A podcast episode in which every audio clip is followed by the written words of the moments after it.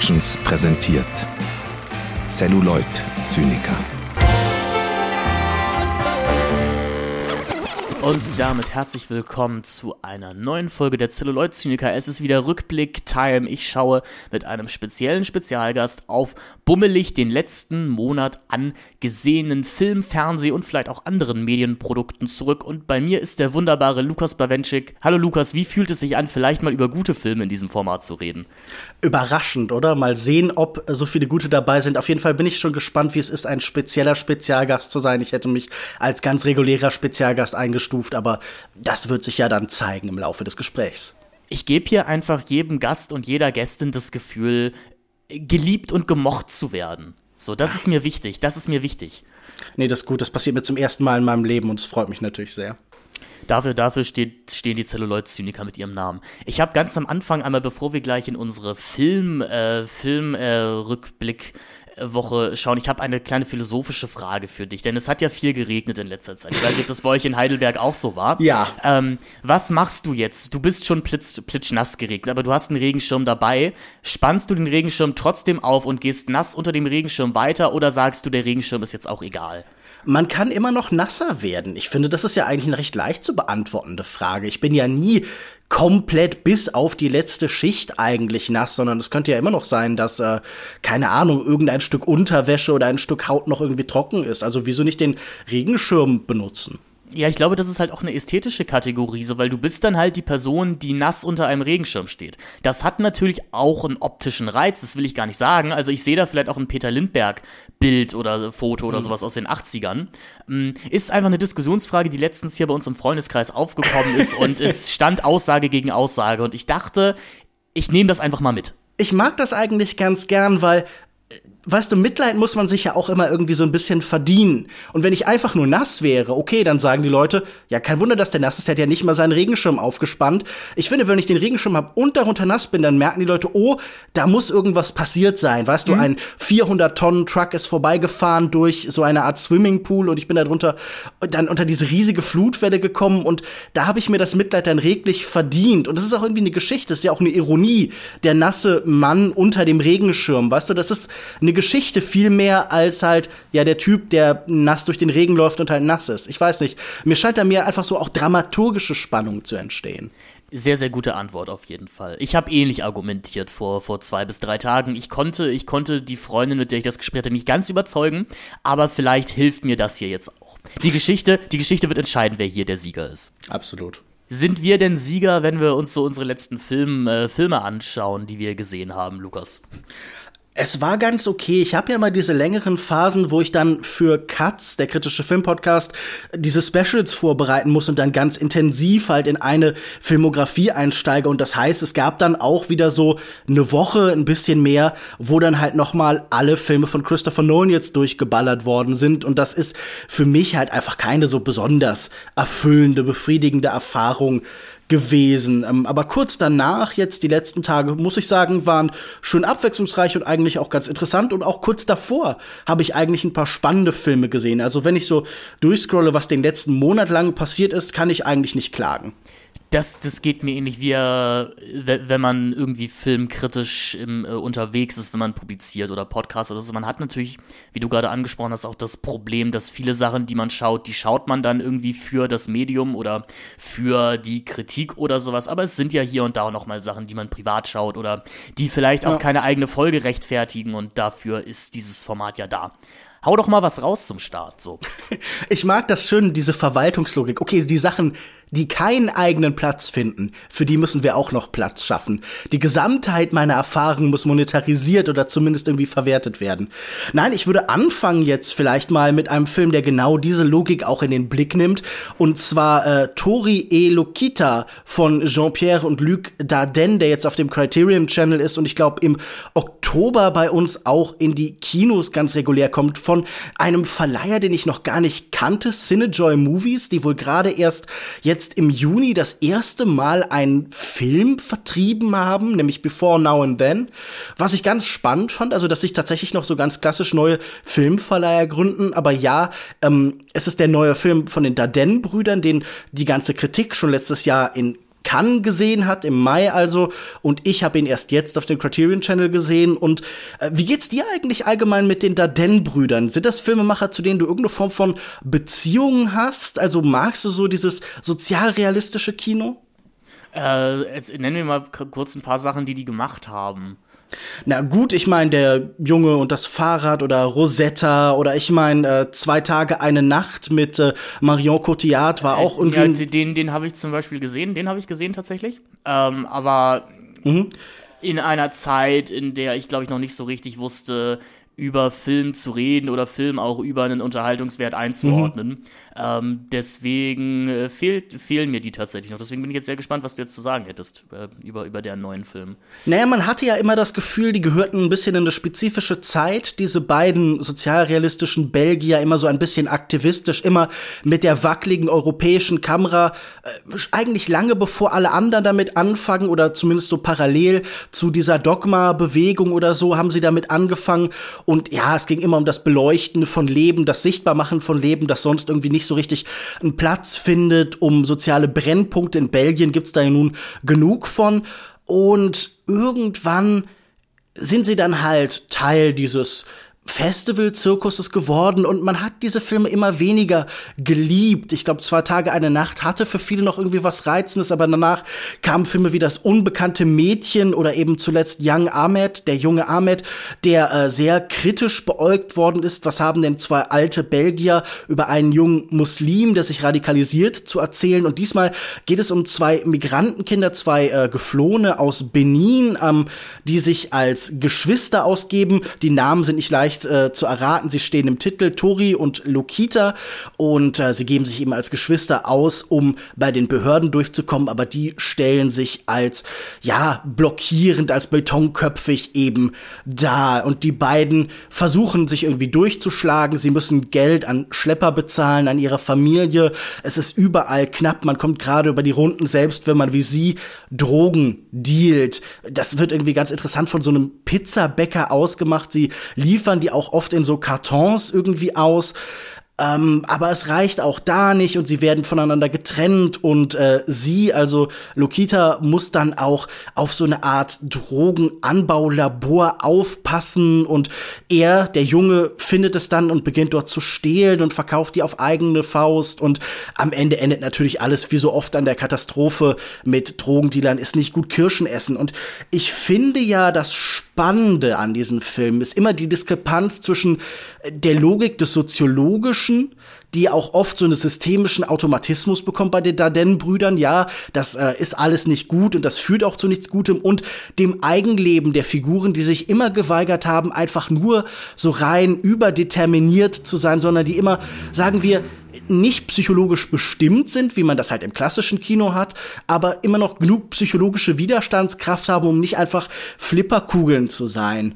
Und hier hatte ich dann doch schon sehr das Gefühl, einfach nur so Marionetten und Puppen, die eben ein soziologisches, ein gesellschaftliches Problem, äh, ja, so illustrieren sollen, zu verfolgen. Also es bekommt irgendwann so eine Thriller-Dimension, man läuft viel weg, man versteckt sich, es ist so eine Thriller-Miniatur im Endeffekt und ich fand es einfach nicht besonders befriedigend. Und ich finde, es ist immer noch so ein Echo von dem, was die mal spannend gemacht hat, nämlich so eine Gleichzeitigkeit eben von, ja, diesem aktivistischen Anspruch, aber eben auch einer eigenen ästhetischen Logik. Also ich denke an eine Szene aus Rosetta, wo wir plötzlich ganz stark mit dem Mikro, das am, äh, an der Kamera ist, auch den Wind einfangen und plötzlich wird das so ganz expressionistisch verrauscht, überhöht. Es ist wirklich so eine Welt aus Lärm und Chaos, die da auf diese arme Einzelfigur, es sind ja oft Kinder, niederprasselt.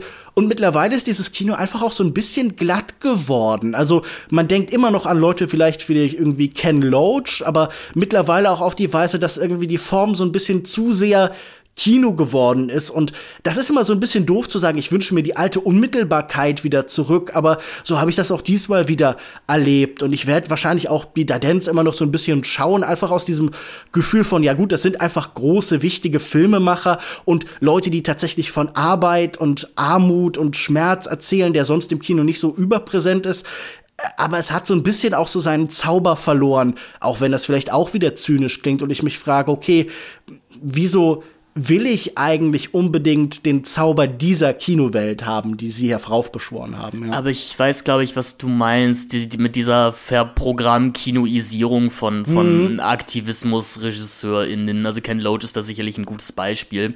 Ich hatte in einer vergangenen Folge mit dem äh, Patrick vom Projekt Chaos Podcast eine kürzere Diskussion über I. Daniel Blake, mhm. der, ähm, der für mich das so sehr symptomatisch auch ausstrahlt, nämlich dieses, da sitzt eigentlich ein gut betuchtes Publikum dann im Kino, das mal so zwei Stunden authentisch nachfühlen möchte, wie das denn eben so ist äh, in, der, in der Arbeiterklasse Englands, und dann trinkt man noch einen Rotwein und dann ist man auch ein guter ja. und besserer Mensch geworden. War alles schlimm auch, gell? Das merkt genau. man dann auch, ja. Dass, dass das auch immer noch passiert, ne? Das ist auch schlimm, genau.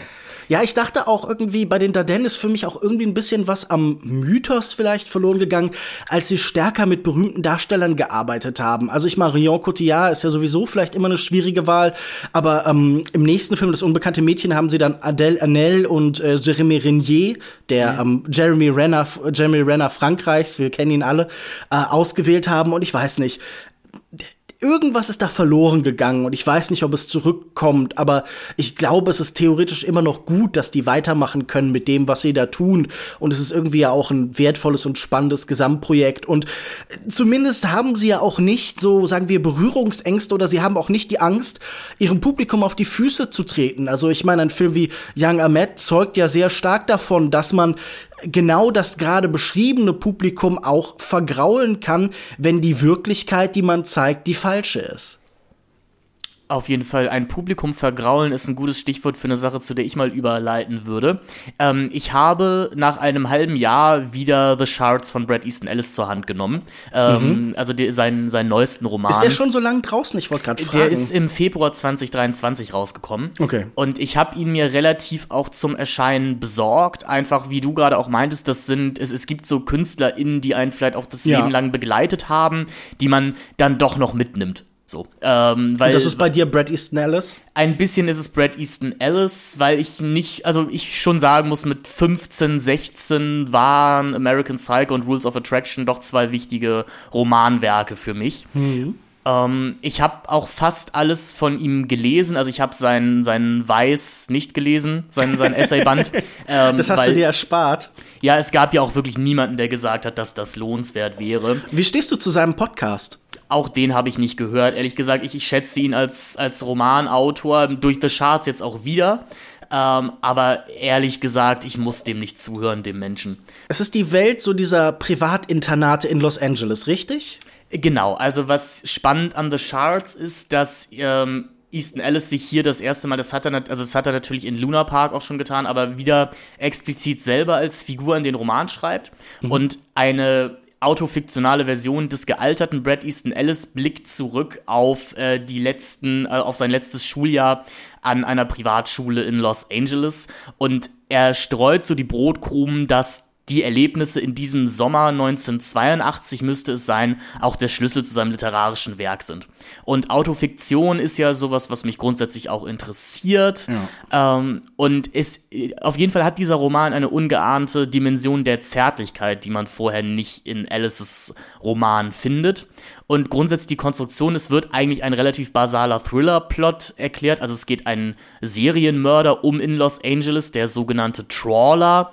Und eventuell hat das was mit dem neuen Mitschüler Robert zu tun, der äh, im letzten Jahr auf diese Privatschule kommt. Was Alice hier aber macht, ist ähnlich wie auch in American Psycho, dass dieser Thriller-Plot komplett verschoben wird. Also der, der bahnt sich die ersten 300 Seiten an, dann ist man der Meinung, man wäre jetzt in einem Erzählfluss drin, aber der Klimax wird dann nochmal um 300 Seiten verschoben, denn den Highschool-SchülerInnen ist eben halt ihr durch die Gegend fahren und nichts tun wichtiger als äh, tatsächlich jetzt einer, ja, einer Krimi-Handlung zu folgen. Und daran zerbricht diese, äh, diese Brad-Figur oder die Variante von Brad Easton Ellis auch ein wenig, dass er sich als der Einzige fühlt, der diese reale Bedrohung, die jetzt in dieses behütete Leben reinkommt, ernst nimmt. Ähm, und ich habe das als Anlass genommen, mir mal ein paar äh, Verfilmungen seiner Werke mal wieder anzuschauen. Ähm, und ich habe mir angesehen The Informers und The Rules of Attraction. Informers ja auch ein legendärer Flop aus dem Jahre 2008. Mhm. Ähm, von einem auch nicht wahnsinnig bemerkenswerten Regisseur namens äh, Gregory Jordan oder äh, äh, Gregor Jordan, den man vielleicht noch am ehesten kennt für Unthinkable, diesen, diesen Folter-Thriller mit Samuel L. Jackson. Ich weiß nicht, ob du den gesehen hattest, ähm, aber auch kein also kein wahnsinnig bemerkenswerter Regisseur und The Informers ist auch kein wahnsinnig bemerkenswerter Film. Am ehesten wahrscheinlich dafür in Erinnerung, dass Amber Heard sich hier häufiger mal auszieht. Äh, es gibt auch so ein Interview mit ihr, glaube ich, bei Top Gear, wo sie sagt, dass ihre partielle Nacktheit auch der einzige Grund wäre, sich den Film anzuschauen. Ähm, so weit würde ich nicht gehen. Es ist wahrscheinlich die werkgetreueste Verfilmung eines eines Alice-Romans oder einer, einer Alice-Kurzgeschichtensammlung, zeigt aber auch, dass man den Stil von Alice nicht verfilmen kann, würde ich sagen. Also du musst da eine andere Herangehensweise an den Stoff wählen, wie es ja Mary Herron prominenterweise in American Psycho getan hat. Also tatsächlich ja, oder dann Paul Schrader, das ist doch wahrscheinlich äh, finde ich so am ja. ehesten an seinem Stil auch irgendwie. Äh, genau, dran. da muss man ja sagen, da hat Alice nur, also nur das Drehbuch geschrieben, aber genau, du hast. Ja, was heißt hast, nur? Er ist also noch näher dran, oder? Er ist noch näher dran, genau, aber es ist keine Romanadaption. Und ich glaube eben, diese Adaptionen funktionieren einfach nicht, weil man da versucht, eine Sprache oder ein Gefühl rüberzubringen, was sich auf Film schwer transportieren lässt. Aber ich gebe dir recht, ähm, The Canyons, also der besagte Paul Schrader-Film, der ist zumindest interessant äh, in, in seiner Sterilität. Informers packt uns einfach fünf Kurzgeschichten ohne nähere Verbindung aneinander. Man hat einen ganz netten Cast an 2008 nicht mehr taufrischen Akteuren und Akteurinnen und auch ein paar Leute, die ihr Comeback erst wieder feiern sollten, wie zum Beispiel Winona Ryder oder Mickey Rook. Mhm. Ähm, ja, aber kann ich wirklich sagen, muss man wirklich nicht gesehen haben, hinterlässt einen mit einer Lehre, die einem aber auch nichts bringt.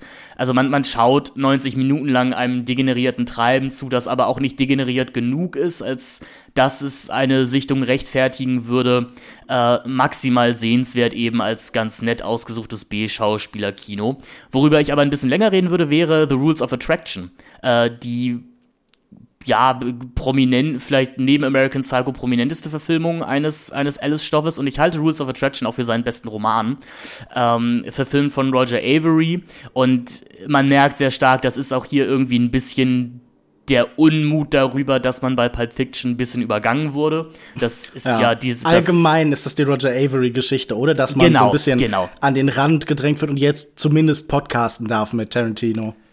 Genau, dass man sich da wieder vertragen hat. Und äh, Avery entblödet sich auch nicht, in dieses Drehbuch genau eine Zeile reinzuschreiben am Anfang des Films, in der ein Filmmajor, eine unserer Hauptfiguren, erklärt, dass ähm, Pulp Fiction ja eigentlich auch nur Co. geschrieben wurde von Tarantino. Oh, oh je, das ist auch schon ein bisschen tragisch. Also das klingt nach Mitleidskino. Es ist, mh, hm, Mitleidskino trifft es ganz gut. Also ähm, Rules of Attraction als Roman funktioniert sehr, sehr gut durch eine spannende Zeitenverschiebung, die hier äh, vollzogen wird. Also dadurch, dass wir erst ungefähr in der Hälfte des Romanes merken, dass hier retrospektiv erzählt wird, ähm, was aber auch die Egalheit eines reichen College-Lebens, also hier wird ein College namens Camden behauptet, ähm, sehr gut herausstellt. Und was Avery sich, glaube ich, hier gedacht hat, ist, er nimmt sich äh, Teenie-SchauspielerInnen gerade aus Serien oder Teenie-Filmen, die zu der Zeit bekannt waren, also Leute wie James Van Der Beek oder Jay Baruchel und Thomas Ian Nicholas aus American Pie spielen hier die Hauptrollen und ich kann schon verstehen, was man sich hier gedacht hat, nämlich guck mal, mhm. wir nehmen diese, diese sauberen sauberen FernsehschauspielerInnen und lassen sie jetzt so richtig dreckige Dinge tun. So ein das bisschen Starship Troopers mäßig, oder? Mhm. Ich sehe hier auch Caspar van Dijk war sogar auch für eine kleine Rolle angedacht, die es nicht in den Final Cut geschafft hat. Also, das scheint mir so vom Casting-Gedanken so parallel zu sein, so ein bisschen. Genau, das Starship Troopers ist, ist ein toller Vergleich, den du gebracht hast. Im Gegensatz zu Paul Verhoeven, der sich aber ja komplett reinlegt in seine Ästhetik und dir als Zuschauer auch noch so ein bisschen eigene Denkleistung bei dem Ganzen überlässt, tut Avery das halt gar nicht. Ähm, die Limitationen seiner Schauspieler werden hier einfach schmerzhaft deutlich, weil er sie nie mhm. reine Oberfläche sein lässt, was Alice eben tut in seinem Roman. Also in dem Roman geht es sehr viel darum, dass ähm, wir haben drei Hauptfiguren, aus deren Sicht wir verschiedene Kapitel erleben und die kommentieren sich teilweise gegenseitig. Und wir merken auch erst so zum Beispiel nach drei Vierteln des Romans, dass äh, Sean Bateman, der Cousin von Patrick Bateman, äh, gar nicht so der tolle Hecht ist, wie die er, wie die er sich selber gibt. Äh, wir wissen aber auch nicht, ob das stimmt. Also der Roman Rules of Attraction spielt sehr viel mit Wahrnehmung und auch mit allem, was ist hier eigentlich wirklich passiert und ist schlau genug, das niemals aufzulösen. Äh, Avery tut das natürlich, verlässt sich sich dabei auf optische Spielereien und Tricks, die spätestens beim zweiten Mal sich totgelaufen haben. Also sehr viel wird hier die Zeit zurückgedreht. Also wir sehen Szenen erst rückwärts und dann vorwärts gespielt. Und es bleibt leider einfach der, ja, der, der Hinweis, dass James van der Beek einfach kein guter Schauspieler ist und eine, und die, die Rolle, die er, also die, die, die Tragik, die diese Rolle in sich hat, einfach nicht rüberbringen kann. Mhm. Wirklich frivol oder naughty, wie der Film sich selber gerne sieht, ist hier leider auch nichts. Es ist größtenteils alles einfach sehr, sehr öde. Was Avery selber mal in Interviews gesagt hat, ist, dass er hier eine Teenie-Komödie gedreht hat, um alle Teen-Comedies zu enden. Und ich würde auch sagen, das ist vielleicht eine ganz gute Idee, wenn man Rules of Attraction verfilmen möchte. Und ästhetisch lehnt sich der Film da ja darauf an, aber er macht eben dann einfach nichts aus seinem Stoff. Also dieser Film ist keine Teenie-Komödie. Er ist ein reiner Kommentar. Er traut sich nie, das Genre, was er angeblich dekonstruieren möchte, wirklich tatsächlich zu bedienen. Und das ist eine maximal unbefriedigende und auch sinnlose Seherfahrung. Cape Light hat den Film, glaube ich, vor ein oder zwei Monaten in einem Mediabook veröffentlicht und man versucht, glaube ich, ganz zwanghaft aus diesem Film so einen vergessenen Kultfilm zu machen. Ich mhm. könnte mir vorstellen, dass er das vielleicht für Leute ist, die den Film im Jahre 2002 so mit 14, 15 gesehen haben. Darüber hinaus maximal interessant tatsächlich äh, Ian Sommerhalder, den, äh, den Typen aus Vampire Diaries, in sehr jungen Jahren zu sehen, der hier auch am besten reinpasst, ehrlich gesagt. Der Film hat Momente, das möchte ich gar nicht sagen, nämlich dann, wenn er sich komplett vom Buch löst und äh, er zu einem Musikvideo wird, dann funktioniert das Ganze, aber auch der Soundtrack ist, äh, ist schmerzhaft offensichtlich. Ich glaube, niemand auf der Welt würde sich, würde sich Rules of Attraction nochmal ansehen, aber hier nochmal auch die, die Versicherung, man muss, man muss den wirklich nicht gesehen haben. Und das ist sehr schade. Ich könnte mir aber vorstellen, dass gerade mit äh, der Problematik um gekaufte College-Einstiege, die uns in den letzten fünf Jahren begleitet hat, dass man vielleicht zu diesem Stoff nochmal zurückkehren könnte. Ja, aber ich hätte eine andere Frage. Wenn du eine Retrospektive machen musst und das ist sowas wie Teen Star Exploitation. Also weißt du, du hast irgendwie dir aufgeschrieben, okay, Harmony Corinne, das wäre eine Idee hier irgendwie, also so Spring Breakers oder sowas. Würdest du den damit zumachen? Also gibt's da irgendwie was Interessantes zu gewinnen irgendwie aus dem Einsatz dieser Figuren? Scheinbar ja nicht, oder? Aber würde nee. er trotzdem irgendwie als Kontext so äh, Film, so zu diesen ganzen anderen Sachen. Also ich musste jetzt gerade auch an Showgirls denken, wo ja auch jemand, der jetzt gerade halt irgend, also mit Elizabeth äh, Banks, äh, die Berkeley, nee, Moment, wie heißt sie? Berkeley. Äh, Berkeley, ja, deshalb, genau. ich hatte es gerade durcheinander geworfen. Ähm, die ja auch gerade dann irgendwie halt aus dem Fernsehen kommt oder so. Könnte man mit dem Film hier irgendwas machen in so einem Kontext? Also sagen wir so, wenn wir, wenn wir jetzt eine, eine, du hast es retrospektiv genannt, oder, oder eine fiktive Vorlesung kreieren zu solchen Filmen, ja, als Fußnote vielleicht. Aber äh, da bleibt eben das Problem, dass der Film sich dahingehend auch selber zu ernst nimmt, beziehungsweise zu brav bleibt. Mhm. Also hier, hier ist halt nichts unhinged. So im Gegensatz okay. zum Beispiel zu Elizabeth, Beth, Elizabeth Berkeley in, äh, in Showgirls. James Van Der Beek versucht das hier und da, also er versucht dann einen Psychopathen darzustellen, das äußert sich aber nur in irgendwie wilden Grimassieren. Hm. Und ich glaube, hier ist einfach das große Problem, dass der Film auch nur funktioniert, wenn du diesen Teenie-Kontext von den Leuten hast. Und da würde ich jetzt auch ehrlich gesagt mal fragen, wer im, also welches jugendliche Publikum im Jahre 2023, es muss ja gar kein Jugendliches sein, aber welches, das damals nicht dabei war, James van der Beek erstens überhaupt noch kennt und zweitens den als, was war er, OC California? Ja, ich glaube ähm, schon. Einordnen kann und bei Berkeley, also bei der Berkeley-Darstellung ist das ja eine nette Fußnote, dass du sagen kannst, ah, die kommt eigentlich ganz woanders her, aber die Performance allein rechtfertigt ja schon, den Film zu sehen. Und das ist hier eben nicht der Fall. Ja. Das heißt, man bleibt dann tatsächlich bei Spring Breakers oder sowas. Ja, ich würde vielleicht noch, den habe ich zwar lange nicht gesehen, aber dieser Film Prozac Nation mit äh, mhm. Christina Ricci und äh, dem anderen American Pie Menschen, äh, wie heißt er denn nochmal? Äh, der, der mit dem Kuchen. Jim, Ja, ja, Jim ich mein, aus der- American Pie. Der, der auch in Orange is the New Black war und irgendwie bei Woody Allen diese ganz komische Woody Allen-Rolle gespielt. Jason Biggs heißt der. Jason Biggs, genau. Ja. Ich glaube, sowas ist da wesentlich reizvoller. Jason Biggs auch so jemand, wo man dann die ganze Zeit drauf wartet, dass den irgendwie noch mal so, weißt du, so die Safety-Brüder oder sowas auspacken und der dann irgendwas in die Richtung macht. Das könnte ich mir sogar vorstellen, wobei ich nicht wirklich weiß, wie, wie tief dieser Brunnen dann wirklich ist. Ich glaube, der hat die letzten zehn Jahre so überwiegend im Fernsehen verbracht. Ja, auf jeden Fall. Ich glaube, Orange is the New Black war noch mal ein kleiner Achtungserfolg, wo Leute dann gesagt haben, oh, der kann ja auch ernste Rollen spielen. Ja, aber so spektakulär war der auch nicht. Und der ist ja auch Nein. relativ schnell dann auch verschwunden, oder? Ich glaube, mit dem gab es nicht wahnsinnig viel zu erzählen. Ich erinnere mich noch an einen relativ charmanten Teenie-Film mit Freddie Prince Jr. und ihm, der hieß Girls and Boys. Ähm, Und ich glaube, für sowas war er halt, war er ganz, ganz praktikabel. Aber man muss ja allgemein sagen, die wenigsten der Amer American Pie-Leute hatten ja tatsächlich die Karriere, die man ihnen äh, prophezeit hat. Ja, Natascha Lyon ist, glaube ich, dann so der Breakout-Star im Großen und Ganzen, oder? Sicherlich. Ich meine, Sean, äh, Sean, äh, Sean, Pat, äh, Sean Patrick Harris? Scott. Ja, Sean, Scott, ja, ich wollte gerade sagen, Genau. Stifler meinst du. Stifler. Stifler hat ja jetzt so einen gewissen zweiten Frühling als Actiondarsteller bzw. Genredarsteller erlebt. Mina Sovari hatten wir kurz mal Hoffnung, ist auch wenig draus geworden. Hm. Was macht Alison Hannigan? Ich glaube, die lebt einfach von den How I Met Your Mother Millionen und wenn das Ja. nicht mehr reicht, noch von den Buffy Buffy Einnahmen.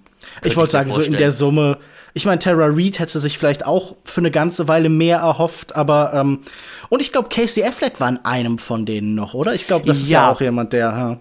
Der spielt, stimmt, der spielt im ersten Teil eine kleine Nebenrolle als der Bruder von tatsächlich äh, Thomas Ian Nichols. Wusstest du das auswendig oder hast du das gerade nachgeguckt? Das wusste ich auswendig. Krass, warum hast du so einen klaren Griff um äh, den American Pie Cast? Äh, weil ich mich an die Szene erinnere, weil, also ich glaube, ich wusste schon, als ich American Pie das erste Mal gesehen habe, wer Casey Affleck ist. Und Okay. fand das deswegen lustig, dass er der Typ Ah, ist, der, okay. der das Buch der Liebe halt äh, reinbringt.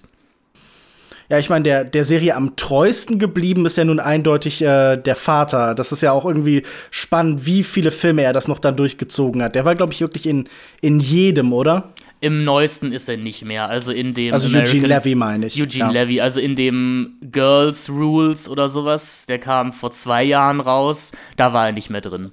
Ich Aber glaube, sonst wenn man hat er wirklich jeden mitgemacht. jemanden wirklich foltern will, dann zwingt man ihn dazu, all diese American Pie Filme noch mal zu sehen. Also äh, das wäre was für eure Reihe, obwohl es jetzt natürlich nicht German Gulasch ist, sondern halt allgemein Schrott. Aber sollen wir vielleicht mal zu dem nächsten Thema Ja, gehen? lass uns mal, lass uns mal über was anderes als American Pie reden.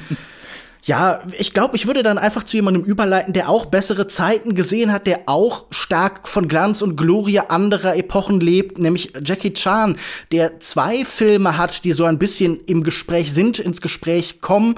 Ähm, zum einen läuft seit dem 28. Juli auf Netflix Hidden Strike von Scott Walk, der Regisseur, der auch zum Beispiel den vierten Expendables-Film jetzt gedreht hat. Und äh, der hat natürlich auch diese relativ bekannte Vorgeschichte, dass ähm, er schon vor fünf Jahren fertig war, aber Don John Cena während der Pressetour für Fast and Furious 9, glaube ich, einen schlimmen Fauxpas begangen hat. Er hat nämlich von Taiwan als Land gesprochen. Und da muss ich doch sagen, äh, das ist natürlich nicht in Ordnung. Und da hat er sich zum Glück auch in seinem sehr guten Chinesisch äh, umfassend entschuldigt. Aber jetzt hat man dort dann in äh, den höheren Parteikreisen wohl entschieden, es ist genug Zeit ins Land gegangen. Und dieser 80 Millionen Dollar Film wurde relativ ohne große Zeremonie, ohne großes Aufhebens auf Twitter geworfen, äh, auf Twitter geworfen, ne, das wahrscheinlich auch, aber auf Netflix geworfen. Und parallel muss man sagen, Ende des Monats erscheint jetzt auch der andere große Jackie Chan-Film von letztem Jahr aus in China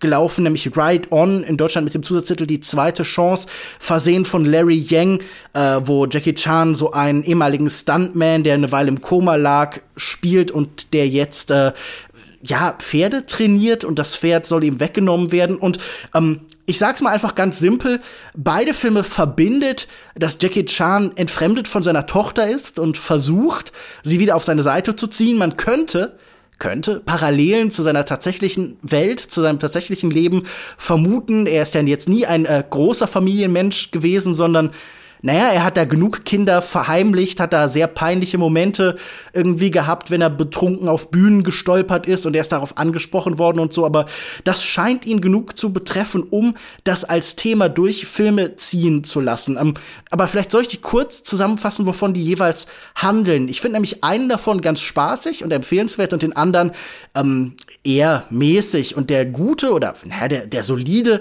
ist auf jeden Fall Hidden Strike mit John Cena, wo er eine Art Security-Spezialisten spielt, der zusammen mit eben John Cena, der so einen Söldner spielt, Chris von Horn, heißt die Rolle, gegen ja, so Terroristen oder sowas, Verbrecher auf jeden Fall antreten muss, die riesige Mengen Öl aus einer Förderanlage in einem nicht näher benannten Wüstenstaat stehlen wollen. Wir erinnern uns, Verbrechen auf chinesischem Boden sind immer noch schwierig und werden eher selten im Kino gezeigt, bis die Zensoren sich dazu entscheiden. Und Hidden Strike scheint mir 2018 gedreht, sehr von Mad Max Fury Road inspiriert zu sein. Man fährt wahnsinnig viel mit großen Bussen und Tanklastern durch die Wüste Wüste. Ähm, es gibt stellenweise sehr CGI-dominierte Action-Szenen, aber auch ein paar tatsächlich sehr nett, sehr cool choreografierte Autoverfolgungsjagden und Kämpfe. Ähm, manchmal stört die Kamera da ein bisschen. Es gibt zum Beispiel einen sehr nett gemachten Faustkampf und Trittkampf, also einfach Kung Fu irgendwie in einem Bus, wo die Kamera dann völlig hektisch die ganze Zeit rumrotiert und man sich die ganze Zeit fragt so, äh, wenn ihr das doch da so aufwendig choreografiert, warum zeigt ihr uns das nicht einfach? Aber er lebt primär davon, dass äh, Jackie Chan und John Cena eigentlich ganz gut zusammenpassen. Mhm. Also man würde das gar nicht erwarten, aber äh, Jackie Chan funktioniert besser mit dem echten John Cena als mit dem CGI-Pferd und aus dem nächsten Film.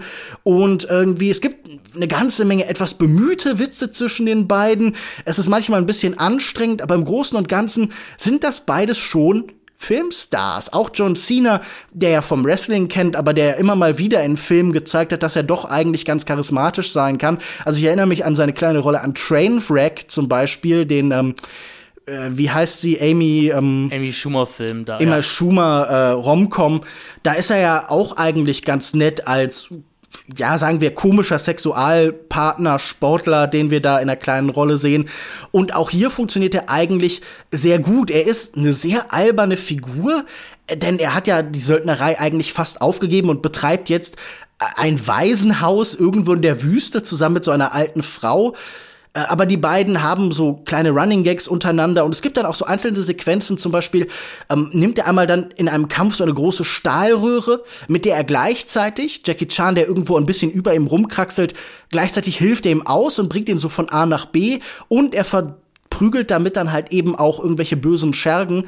Und dieses Nebeneinander von Kämpfen und kleinen Stunts und dann wird auch die Umgebung wie in alten Jackie Chan-Filmen so eingebunden, das ist ehrlich gesagt ganz unterhaltsam. Also äh, es gibt auch, äh, das große Finale ist eine Kampfsequenz oder eins der Finals ist eine Kampfsequenz, die so ähm, zum großen Teil in einem großen Raum gefüllt mit Löschschaum spielt und Jackie Chan ist so Cirque du Soleil-artig an so zwei Gummi-Bungee-Seilen beschäftigt und springt da von A nach B. Natürlich ist das die meiste Zeit sein Stuntman, deshalb hat man den Löschscheiben wahrscheinlich auch, damit man halt nicht sieht, wer da gerade hüpft, weil das Gesicht ist ja komplett in weißen Schaum gehüllt. Aber das ist alles schon irgendwie ganz spaßig und ich habe das tatsächlich irgendwie gern gesehen. Es ist kein großes Highlight, aber ähm, kann man auf jeden Fall bei Netflix auch irgendwie in den eine Stunde 40 oder 50 dauert der, kann man auf jeden Fall sich anschauen. Ähm, Ride On ist sehr viel melodramatischer, sehr viel, sagen wir, Masala-Filmartiger, denn er verbindet so ganz melodramatisches und ganz tragisches und komödiantisches und actionmäßiges, alles so zu einem großen Potpourri. Wie schon gesagt, ist Jackie Chan ehemaliger Stuntman, der ähm, zu seiner Tochter irgendwie zu durchdringen will und der sein Pferd retten muss und der bei einem Filmdreh mitarbeitet und immer wieder kommen die Schuldeneintreiber und wollen sein Pferd roter Hase stehlen und es ist alles sehr wirr durchmischt und ich glaube, das Hauptelement, das man sehr deutlich merkt, ist, es ist auch so eine Art Retrospektive, so eine Bestandsaufnahme, denn die ganze Zeit wird verwiesen auf alte Filme.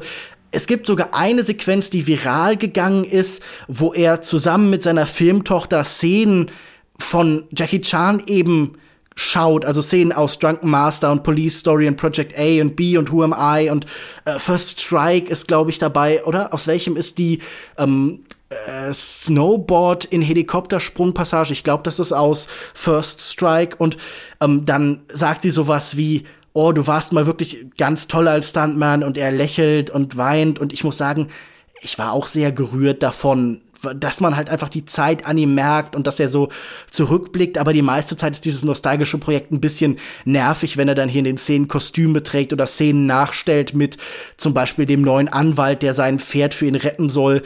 Und es hat noch so ein bisschen einen letzten Handlungsstrang, den ich vielleicht erwähnen möchte.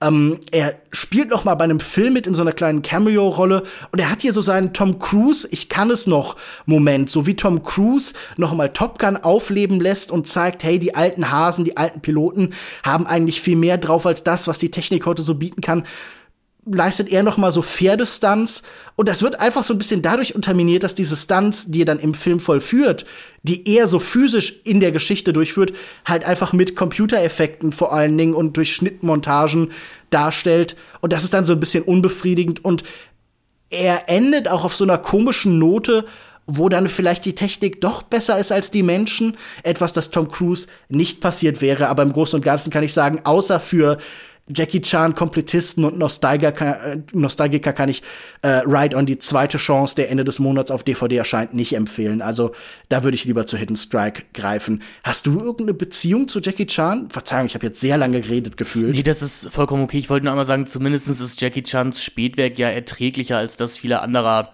ähm, gealterter Actionstars. Also ah, weiß ich nicht. Also ehrlich hm, ich gesagt. Ich habe da auch nicht viel gesehen. Also ich habe zum Beispiel diesen Skip Trace, der jetzt ja auch schon fast zehn Jahre alt ist. Mit, mhm, der mit Johnny ähm, Knoxville. Mit Johnny Knoxville gesehen. Und Jackie Chan hat ja zumindest irgendwie noch eine Physis, die er einbringt. Ähm, auch zunehmend weniger. Es ist natürlich einfach auch ein Teil des Films, die ganze Zeit zu schauen, okay, wie viel macht er tatsächlich noch selbst und während vor zehn Jahren dann so er springt durch eine Leiter oder sowas nochmal ausprobiert wurde, äh, ja, hier dreht er sich in einem Schaukelstuhl oder so. Für einen 70-Jährigen mhm. ist er sehr fit, äh, je, aber ja, es ist schon auch auf einem Level von, keine Ahnung, Arnold Schwarzenegger oder Sylvester Stallone oder so. Mhm. Ähm, ich habe zu Jackie Chan leider tatsächlich nur diese Action-Comedy-Comedy-Beziehung. Äh, äh, einfach weil Sachen wie Rush Hour oder Shanghai Noon eben in, in meiner Jugend im, im Fernsehen liefen. Ja. Und eine, ein Interesse vor allem auch am Action-Kino bei mir erst sehr spät, äh, erst sehr spät aufgekommen ist. Mhm. Ähm, deswegen, ich würde dich sonst einmal fragen, wo würdest du denn sagen, wo der, der Decline von Jackie Chan so langsam einsetzt oder wo, wo schon die, der Superstar-Status nicht mehr gegeben ist? Könntest du da was für dich festmachen? Ach, klar, so Ende der 90er auf jeden Fall. Also ich meine, der große Übergang ist natürlich das Handover und diese Annäherung an das äh, Festland, mhm. Kino. Ja. Äh, das ist ja, dem ist er ja entkommen, wie viele andere, indem er in dieser Zeit dann verstärkt in den USA war. Man muss überlegen, er ist ja schon äh, 40 und über 40, wenn er tatsächlich so einem größeren Publikum in den USA tatsächlich halt halt irgendwie vor die Augen tritt, also Rush Hour. Äh, er hatte natürlich vorher schon Versuche wie The Protector oder ähm, The Big Brawl oder sowas, kleine Rollen, ehrlich gesagt, die nie so ganz äh, den Erfolg hatten und natürlich halt auch ähm, wie heißt der Brooklyn-Film, äh, Rumble in the Bronx? Ja, Rumble in the Bronx. Nicht ne? Brooklyn, Verzeihung.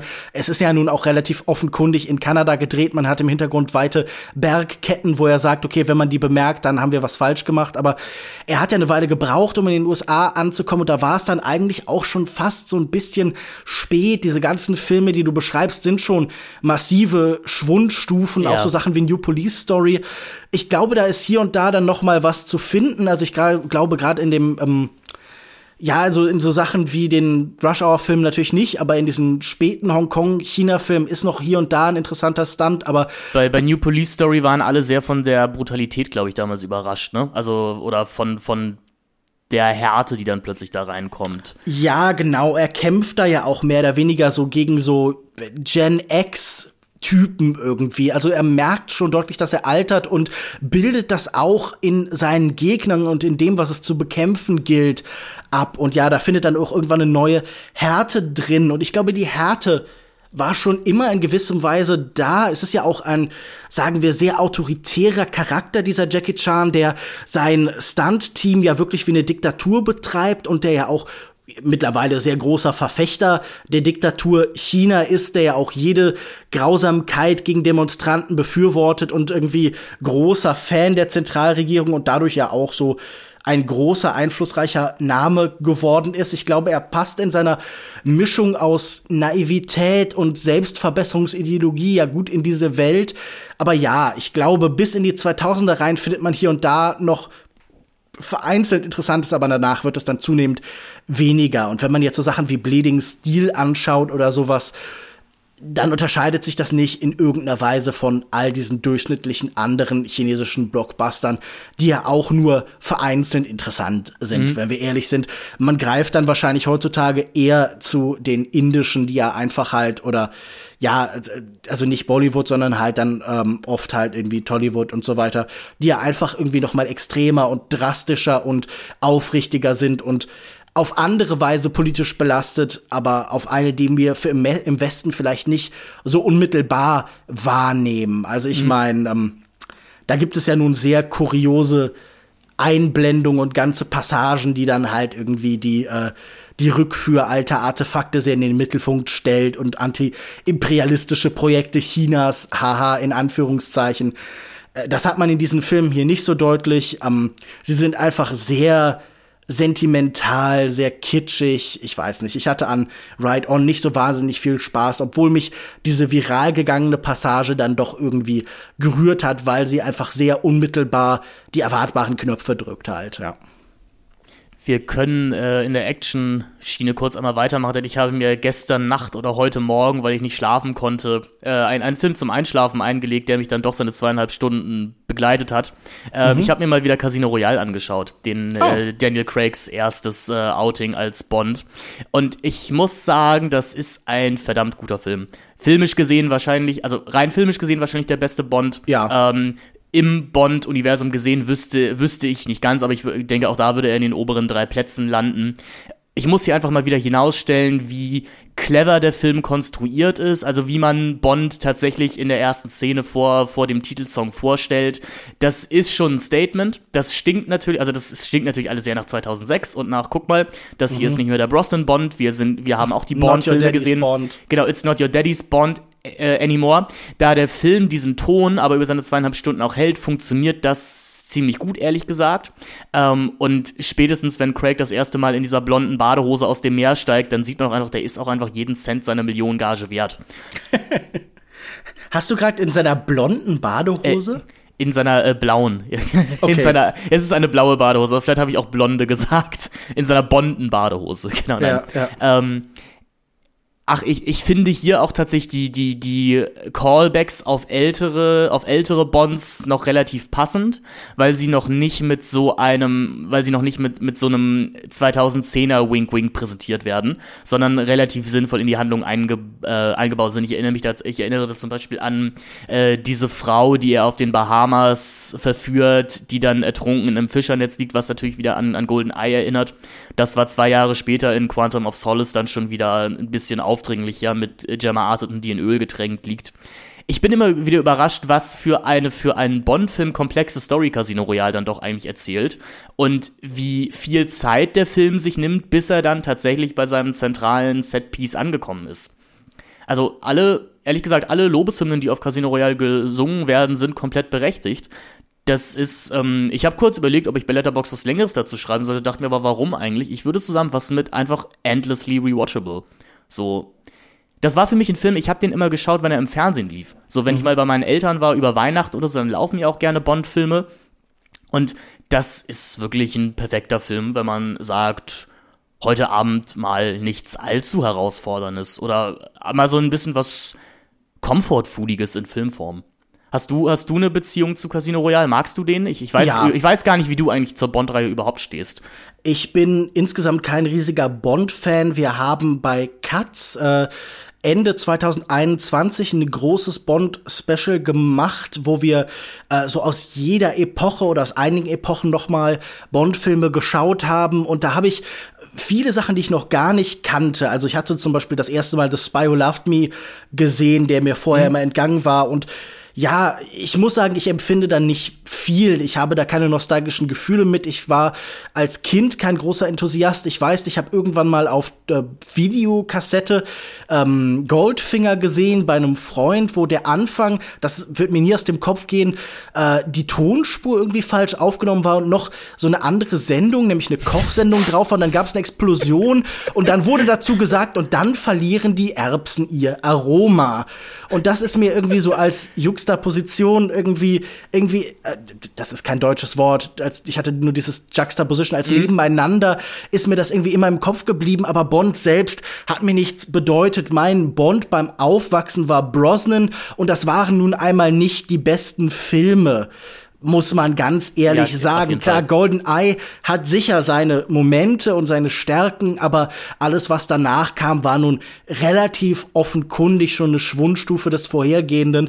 Ähm, und Casino Royale habe ich dann aber im Kino doch schon mit großem Vergnügen gesehen und ich glaube auch Skyfall hat mir damals irgendwie schon auch äh, es irgendwie angetan. Also so Einzelbilder von Roger Deakins waren da schon ja auch sehr spektakulär, aber ja, Casino Royale ist, ist, ist toll und ich würde sofort sofort sagen, für mich ist das der beste Bond, der wie du schon beschreibst, so eine ungeahnte Komplexität in dieser Figur findet, aber nicht auf eine Weise, die sich so bemüht anfühlt, wie man das manchmal hat, so aus der popkulturellen Schablone halt irgendwie so ein 3D-Modell etablieren, sondern da sind genug sagen wir, Schatten, die über diese Figur geworfen werden, genug Enigmatisches, was Bond ja braucht. Bond hat ja auch immer noch was von dieser Western-Agentengeschichte. Der muss ja auch ein bisschen verschwiegen hier und da sein. Klar, der ist auch flirtend, klar, der ist auch elegant, aber ich finde, da muss immer so was halb im Schatten Verborgenes mhm. haben. Und ich finde, das hat Craig in dem Film auf jeden Fall noch sehr gut geschafft. Und erst danach wurde es ja dann durch den Streik so ein bisschen schwierig halt hier und da. Und dann kam ja auch irgendwo der Punkt, wo Craig so sehr mit der Rolle gehadert hat, auf eine Weise, die dann, glaube ich, doch nicht so produktiv war, wie man immer angenommen hat. Ich habe auf jeden Fall das Gefühl, diese Ablehnung der Bond-Rolle hat dann später eher in so einer in so einer Trägheit und in so einer allgemeinen Skepsis sich niedergeschlagen, die mehr destruktiv war als Reibung erzeugt hat. Ja.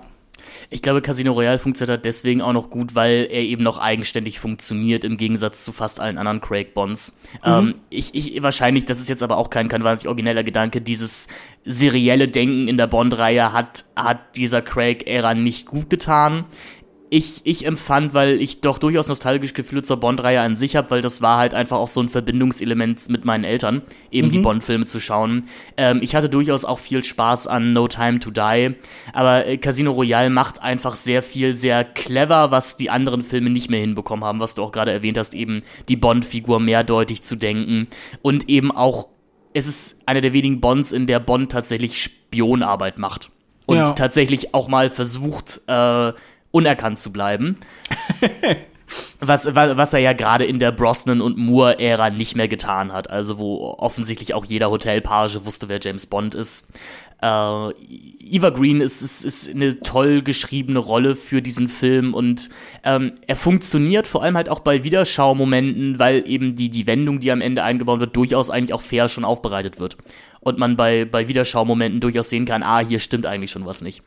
Ähm, ich finde bei dem Film immer noch spannend, um es einmal abzuschließen. Ich habe den ja auch sehr jung gesehen, das erste Mal, also sicherlich ja. zur Free-Premiere 2008 oder 2009. Und mir ist damals gar nicht aufgefallen, wie äh, ruppig oder wie, wie, wie brutal der Film doch stellenweise ist. Mhm. Ähm, weil ich gar nicht weiß, ob man man hat sicherlich, man entwickelt, glaube ich, erst irgendwann eine gewisse Sensibilität für gewisse Sachen in Filmen mit einem Alter. Und ähm, ich, ich verstand damals auf jeden Fall nicht, warum meine Eltern kurz äh, Bedenken hatten, ob ich Casino Royale schon sehen dürfte. Mhm. Und wenn ich es jetzt immer wieder sch schaue, denke ich mir, da sind schon, also die Faustkämpfe sind schon ziemlich hart. Also da knacken schon Knochen. Ähm, der ganze Ton ist sehr ruppig und auch sehr gnadenlos. Mhm ja, abschließend einfach. Aber es tolle, steht ja. Bond auch irgendwie, oder? Also ich meine, in den Romanen ist er ja auch irgendwie mit Bond ist nicht gut Kirschen essen. Das ja, genau. ist ja auch irgendwie eine dualistische Figur. Ich finde übrigens, ähm, wir können sogar einen Bogen zum vorhergehenden Thema Jackie Chan schlagen, weil Martin Campbell, der Regisseur von Casino Royale, hat ja mit ihm und Pierce Brosnan, dem vorherigen Bond, zusammen The Foreigner gedreht. Mhm. Definitiv eins der Highlight von Jackie, Highlights von Jackie Chans später Karriere und für mich irgendwie ein immer ganz solider Thriller basierend, glaube ich, auf einem Stephen Leather-Roman und äh, ich war irgendwie von dem ganz angetan. Also wenn man so ein bisschen diese Thriller-Logik sucht, findet man einen Teil davon zumindest auch zehn Jahre später noch in The Foreigner. Cool. Aber auf jeden Fall, also die ganze Bond-Reihe ist gerade bei Wow verfügbar. Und deswegen sah ich den Film auch. Also, falls ihr vielleicht auch mal wieder ein paar Bond-Filme auffrischen möchtet, äh, fangt doch mal mit Casino Royale an. Und dann müsst ihr auch gar nicht so lange weitermachen. So viele tolle gibt's ehrlich gesagt gar nicht. Ja, äh, das ist, äh, das ist, das ist ein Gespräch für einen anderen, äh, für einen anderen Podcast. Ich, ich finde, es gibt durchaus noch Highlights in, in der Bond-Reihe. Ich mag ja die Timothy Dalton-Ära sehr gerne. Zumindest seinen ersten, The Living Daylights, äh, finde ich ziemlich toll. Ja, ich glaube, der hat seine Fans. Ich gehöre jetzt nicht unbedingt dazu. Wovon bist du denn sonst noch Fan? Ich weiß, das ist jetzt der Versuch, eine Überleitung zu finden, aber ich muss sagen, ich habe jetzt in meiner weiteren Liste nicht viele Sachen, von denen ich großer Fan bin. Doch, ich bin großer Fan von Nicolas Cage eigentlich, wenn ich ehrlich bin. Aber, und da würde mich interessieren, wie es dir geht, man hat ja so eine lange Phase gehabt, in der er seine Schulden abbezahlen musste. Da waren zu viele Schlösser und Dinosaurierschädel, die halt irgendwie aufs Budget geschlagen sind. Und er hat viel Sachen gedreht, wo er dann äh, stolz das Beste sein konnte, aber er hat so eine randständige Rolle angenommen. Und er ist dann jetzt in den letzten Jahren ja wieder in den Mainstream zurückgekehrt. Und man hat dann bei Regisseuren auch gemerkt, oh, da ist jemand, der gibt sich immer Mühe, man kann den immer einsetzen, der ist so seine Art eigene Mensch gewordener Spezialeffekt. Und manchmal wird es mittlerweile so ein bisschen faul. Manchmal habe ich das Gefühl, Möchtest du jetzt über Sympathy for the Devil reden? Genau, in der Tat. Manchmal habe ich das Gefühl, Leute nehmen einfach Jackie Chan, äh, nehmen einfach nicht Jackie Chan, nehmen einfach Nicolas Cage, packen ihn in einen Film und sagen, das reicht jetzt auch und so. Mhm. Was ist für mich Sympathy for the Devil von Yuval Adler, der jetzt zum Beispiel beim Fantasy Filmfest äh, zu sehen war, ist? Äh, ist, äh, ich glaube, das startet im, im September.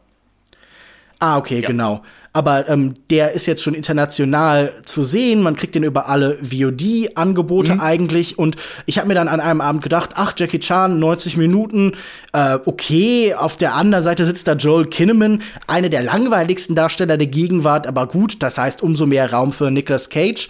Und es ist so eine Art ganz minimalistischer Thriller, zumindest ist das, glaube ich, so der Gedanke. Ähm, Joel Kinnaman wird Vater, ist mit dem Auto auf dem Weg zu der Geburt seines Kindes und im Krankenhaus Parkhaus steigt dann auf einmal Nicolas Cage ein in sein Auto und benimmt sich ganz komisch. Von Anfang an merkt man, der ist völlig wahnsinnig, er ist super bleich, er guckt ganz verrückt. Wie so oft hat Nicolas Cage ähm, das schlimmstmöglichste Toupet und den schlimmstmöglichsten Bart, den sie irgendwie im Requisitenschrank gefunden haben, angeklebt. Er sieht so ein bisschen aus, als wollte er, keine Ahnung, in einer Produktion aus den 60ern so den Teufel oder einen Zauberer spielen. Mhm. Und äh, der hält ihm dann eine Waffe an den Kopf und irgendwie sagt, hey, fahr. Und der Rest des Films ist dann jetzt die Frage, was will er? Warum macht er das? Warum ist er so wahnsinnig? Und das ist stellenweise ganz okay, aber man merkt eben auch, man hat diese dieses Changieren von äh, Nicolas Cage, äh, dieses Chargieren von Nicolas Cage schon oft genug gesehen und man hat hier so Echos von Vampire's Kiss. Er spielt sehr verrückt, er spielt, er trifft sehr exzentrische Entscheidungen für Einzelbewegungen, also er reißt mit etwas zu viel Gusto ein Zuckerpäckchen im Diner auf und er singt dann irgendwie Songs mit und tanzt dazu und so. Aber ich muss sagen, nee, man muss mit Nicolas Cage auch irgendwas machen. Ihn allein dahin zu stellen, reicht nicht. Man muss sich vielleicht auch ein bisschen Gedanken beim Drehbuch machen. Und das ist insgesamt schon sehr unbefriedigender, ein sehr langweiliger, ein sehr uninteressanter Psychothriller irgendwie. Also ich hatte an dem überhaupt keinen Spaß und kann nur abraten. Aber es ist ja schön, dass wir zumindest jetzt den Zirkelschluss hatten, weil wir haben ja vor ungefähr ein oder zwei Monaten bei Kino Plus bei der Trailerschau ähm, über den Trailer zu Sympathy for the Devil geredet. das habe ich gar nicht mehr im Kopf. Haben wir, haben wir tatsächlich gemacht. Und ja. äh, ich glaube, vieles von dem, was du gerade gesagt hast oder was du antizipiert hast damals bei diesem Trailer schauen, hat sich jetzt, hat sich jetzt in deiner Rezension bewahrheitet. Muss ich mir noch mal anschauen. Ich habe mir das Video nicht angeguckt, weil äh, also die Kommentare waren da schon sehr zornig. Irgendwie, ich würde zu wenig über die Trailer reden. Aber scheinbar kann ich mich nicht mal mehr an den Trailer erinnern. Dementsprechend ja. Aber Sympathy for the Devil war auf jeden Fall wirklich ziemlich ziemlich öde und das sage ich als wirklich großer Nicolas Cage Fan. Und ja, mir behagt diese ganze Renaissance Renaissance-Phase von ihm auch nicht. Also es gibt einzelne Filme, wo das dann irgendwie noch ganz gut funktioniert hat. Und ich fand ja äh, seinen Schweinetrüffelfilm eigentlich auch gar nicht schlecht. Pick hieß er, ja, dieser reduzierte Titel. Mhm. Aber ich fand schon Massive Talent oder The Unbearable Weight of Massive Talent im Original irgendwie sehr nervig und ich hatte ich auch. fand ihn auch fast unerträglich, also. Ja, irgendwie, weißt du, da waren schon auch zwei Gags drin, aber ich fand auch Renfield der so eine ganz kurioses Zeitprodukt ist, der irgendwie gleichzeitig halt so was ähm, politisch-soziologisches aus dieser Dracula-Figur holen will und dann eben die große Nicolas Cage abspielen will. Also äh, sagen wir weniger was Soziologisches als mehr so was so Küchenpsychologisches. Oder Renfield wird ja umgedeutet so als äh, jemand, der in einer toxischen Beziehung eigentlich mhm. ist, der von seinem Boss so runtergebuttert wird. Und das fand ich echt super nervig. Und ich dachte, hier wird das vielleicht schön minimalistisches, aber ja, ich hatte überhaupt gar keinen Spaß damit. Nein, gar keines Quatsch, aber weißt du, ich hatte auf dem Level von Jiu-Jitsu, diesem Actionfilm mit ihm, hatte ich Spaß und das ist ein bisschen wenig. Ja, du hast, du hast es, glaube ich, ganz gut zusammengefasst am Eingang mit es reicht halt nicht Nicolas Cage einfach hinzustellen. Ja. Und wie viele Filmemacher glauben das anscheinend mittlerweile. Weißt du, es gab einen Film, den viele gehasst haben, Willy's Wonderland, wo er kein einziges Wort sagt oder sehr wortkarg bleibt.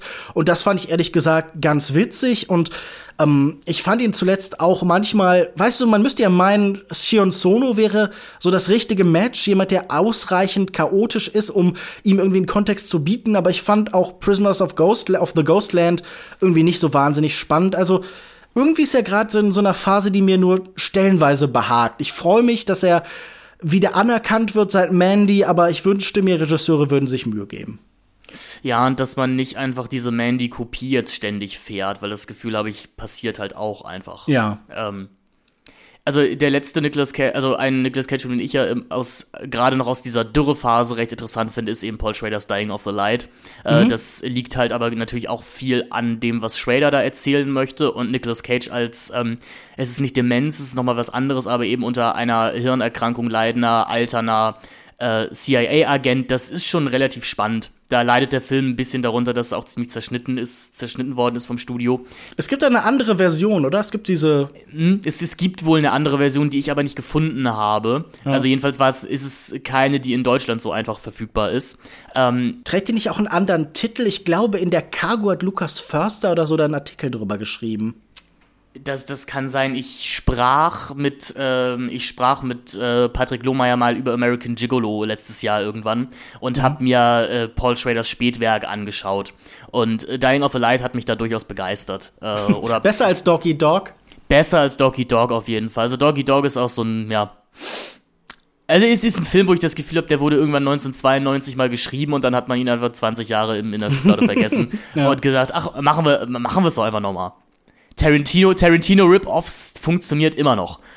Weißt du, welcher so ähm, Nicolas Cage Zwischenphase Spätwerkfilm echt ganz amüsant ist? The Trust von 2016 von den äh, Brewer Brüdern, wo er so Buddy Comedy an der mäßig an der Seite von Elijah Wood sitzt und das macht schon irgendwie mhm. Spaß. Er ist da so irgendwie im Papa ist im Urlaub und hat jetzt irgendwie einfach Spaß an allem und er funktioniert sehr gut mit Elijah Wood zusammen, der ja auch sich so ein bisschen, weißt du, so eine, so eine Karriere als Kuriosität, die man von mhm. einer Sache kennt, irgendwie erarbeitet hat und so. Also an dem hatte ich durchaus Spaß, den kann ich so in den Raum werfen als eine, eine Art von Film, die eher empfehlenswert ist. Besser als so Sachen wie Rage fand ich ziemlich furchtbar. Ähm, Joe fand ich ganz nett das ist vielleicht auch noch so eine ja. Übergangsphase. Also, das ist auch wieder so eine ernstere Rolle in diesem David Gordon Green-Film, den man ja von diesen ganzen Horrorsachen heute kennt, der irgendwie mal eine interessantere Karriere hatte. Aber ja, ähm, den kann ich vielleicht noch empfehlen. Aber es sind immer so Einzelfilme halt, die wirklich empfehlenswert sind. Ich glaube, Mom and Dad fand ich auch besser als viele andere, aber der hat natürlich auch seine Limitierung hier, der äh, Brian Taylor von ähm, diesem Duo-Film. Ich sah auf jeden Fall, das war einer meiner ersten Kritiken für den Fluxkompensator damals, noch diesen Film mit Franka Potenke, den er zusammen gemacht hat. Ähm, dessen Titel mir aber gerade auch nicht einfällt, der war auch nicht gut. Also der hatte einen Moment des Wahnsinns, in dem Nicolas Cage sich anzündet und aus irgendeinem Grund einen Score von Ange Angelo Badalamenti. Das, äh, das ist ja schon Between Worlds, Between Worlds hieß dieses filmische Meisterwerk. Ja, von 2018 oder so, gell? Ja. Das hatte ich so im Kopf, ja. Gut, aber ähm, gibt es denn noch Sachen, von denen du Fan bist, über die du reden möchtest? Ja, tatsächlich. Ähm, die Safety-Brüder kamen bei uns schon mal auf und ein Film, der mich durchaus an ihren Stil erinnert hat, ist Smiley Face von Greg Araki. Ähm, oh. Denn vielleicht auch eine Sache, die ich bei Rules of Attraction sagen würde, ist, wenn Greg Araki diesen Film gedreht hätte, hätte das wahrscheinlich wesentlich interessanter ausgesehen. Und meine erste Überraschung bei Smiley Face war, dass der von Greg Araki ist. Ich hatte diesen Film schon sehr lange auf der Watchlist, weil er ähm, vor Urzeiten mal, als ich diesen YouTuber noch geschaut habe, nämlich Your Movie Sucks, auf seiner, ähm, ich glaube 2012er Jahresempfehlungsliste war. Ähm, der hat äh, immer relativ ausführliche Jahresrecaps gemacht und meistens auch immer ein paar Jahre später, als das Jahr eigentlich war, um eben zu gewährleisten, dass er alles, was er interessant findet, sehen kann. Und irgendwie erwähnte er am Rande diesen Film Smiley Face. Mhm. Und ähm, ich sah den Film in einem sehr tollen Double Feature mit einer guten Freundin zusammen mit äh, Bill und Ted's Billion Dollar Movie. Eine, eine sehr gute Idee für ein Double Feature, möchte ich an dieser Stelle sagen. Mhm. Und äh, Smiley Face ist im weitesten Sinne eine Kiffer-Komödie in Anführungszeichen, würde ich jetzt sagen. Ich sehe auch gerade hier ist am 20. April in den USA rausgekommen. 420 Yeah, Baby. Lol. Light it up. ähm, eine Anna, also Anna Ferris in einer, äh, als Hauptdarstellerin in einer großartigen Rolle. Äh, wahrscheinlich das Beste, was sie darstellerisch jemals geleistet hat. Und das ist der Film, also der Film dreht sich um Jane, eine junge Schauspielerin, die ja vor ein paar Probleme gestellt wird. Erstens hat sie die Cupcakes ihres Mitbewohners aufgegessen. Das durfte sie eigentlich nicht. Dann schuldet sie ihrem Dealer Geld. Sie hat bis 15 Uhr an diesem Tag Zeit, ihre Schulden zu bezahlen. Ansonsten ähm, fändet er ihre Wohnung, im, also äh, im, im weitesten Sinne. Und also es müssen diese Cupcakes gebacken werden, es muss irgendwie Geld beschafft werden und sie muss noch zu einem vorsprechen. Und äh, Araki geht den meisten Gags in diesem Film aus dem Weg, indem er den Film wahnsinnig unerträglich langatmig inszeniert. Sehr lange passiert gar nichts. Also wir sehen einfach Anna Ferris dabei zu, wie sie stoned durch die Gegend läuft und irgendwann wird aus diesem genervt sein eine Freude, irgendwann wird das alles also wird, wird es alles wirklich so unerträglich, dass man befreiend lachen muss. John Krasinski ist noch in einer tollen Nebenrolle dabei als ein Nerd, also als einer der Freunde von ihrem Mitbewohner, der heimlich in sie verliebt ist. Und irgendwann bekommt das Ganze wirklich so Safety-mäßige Anxiety-Qualitäten, weil sich die, dieser Tag immer weiter zustimmt, Jane grundsätzlich die falsche Entscheidung trifft, aber der Meinung ist gerade das Richtige zu tun. Und die Konsequenz, mit der Araki diese Figur in ein Verderben laufen lässt, hat mich überrascht. Vor allem eben über dem Oberbau, dass ich dachte, ich sehe hier eine lustige Komödie. Hm. Ähm, also eine, eine echte Empfehlung für Smiley Face, ein toller Soundtrack, auch äh, an dieser Stelle, wie eigentlich ja immer bei, bei Araki-Filmen und einfach auch der Beweis, dass dieser Mensch, ähm, der vielleicht nicht jedem außerhalb eines, wie auch immer gerade in vielen Publikums bekannt ist, aber über ein wahnsinniges Renommee einfach im Schauspielbusiness verfügt. Also wen wir auch hier in kleinen Nebenrollen zu sehen bekommen, ist ganz wunderbar. Ähm, also kennst du Smiley Face? Nee, leider noch nicht. Ich habe ja sowieso bei Greg Araki noch ein paar Lücken. Ich habe zum Beispiel auch erst vor ein oder zwei Monaten ähm, zum ersten Mal The Doom Generation gesehen, weil der auch mhm. auf dem Criterion Channel war und hatte auch wieder zumindest große Freude daran. Ähm, allein, ich erinnere mich noch, er hat so eine Title Card ganz am Anfang und der Film beginnt mit A Heterosexual Movie by Greg Araki und da musste ja. ich schon, schon sehr lachen, ehrlich gesagt. Und äh, ich habe irgendwie danach Kritiken gelesen und man merkte so, so diese ganzen ziemlich spießigen bürgerlichen Kritiker wie Roger Ebert sind echt so völlig hohl gedreht und irgendwie waren echt so, oh nein, das ist jetzt echt so der Untergang des Abendlandes und irgendwie, das war schon ganz witzig. Also ich hatte mit The Doom Generation mit zumindest heute großen Namen wie Rose McGowan oder James Duval irgendwie äh, schon auch Spaß, ja das, ich glaube, das Tolle eben an Smiley Face ist, dass man hier wahrscheinlich auch eben einfach merkt, dass sich der Regisseur mit seinem Stoff, haha, vielleicht auch ein bisschen auskennt. Mhm. Und er es sehr gut schafft, eben eine, also von, von, von, von Spaß irgendwann in eine Paranoia zu wechseln. Mhm. Ähm, und uns durchaus auch mit psychedelischen oder sehr, sehr unangenehmen Sequenzen aus dem Nichts konfrontiert. Smiley Face echt eine kleine Entdeckung wert so wie auch äh, Bill und Ted's Billion Dollar Movie. Ich weiß nicht, wie gut man über, über diesen Film reden kann. Ähm, wer mit dem Schaffen von Bill und Ted vertraut ist, wird vielleicht ungefähr, äh, nicht Bill und Ted, Tim und Eric heißen sie. Ich weiß nicht, warum ich gerade Bill und Ted gesagt habe. Ähm, Stell dir mal ähm, vor, Tim und Eric reisen durch die Zeit. Das wäre sehr witzig. Das wäre super.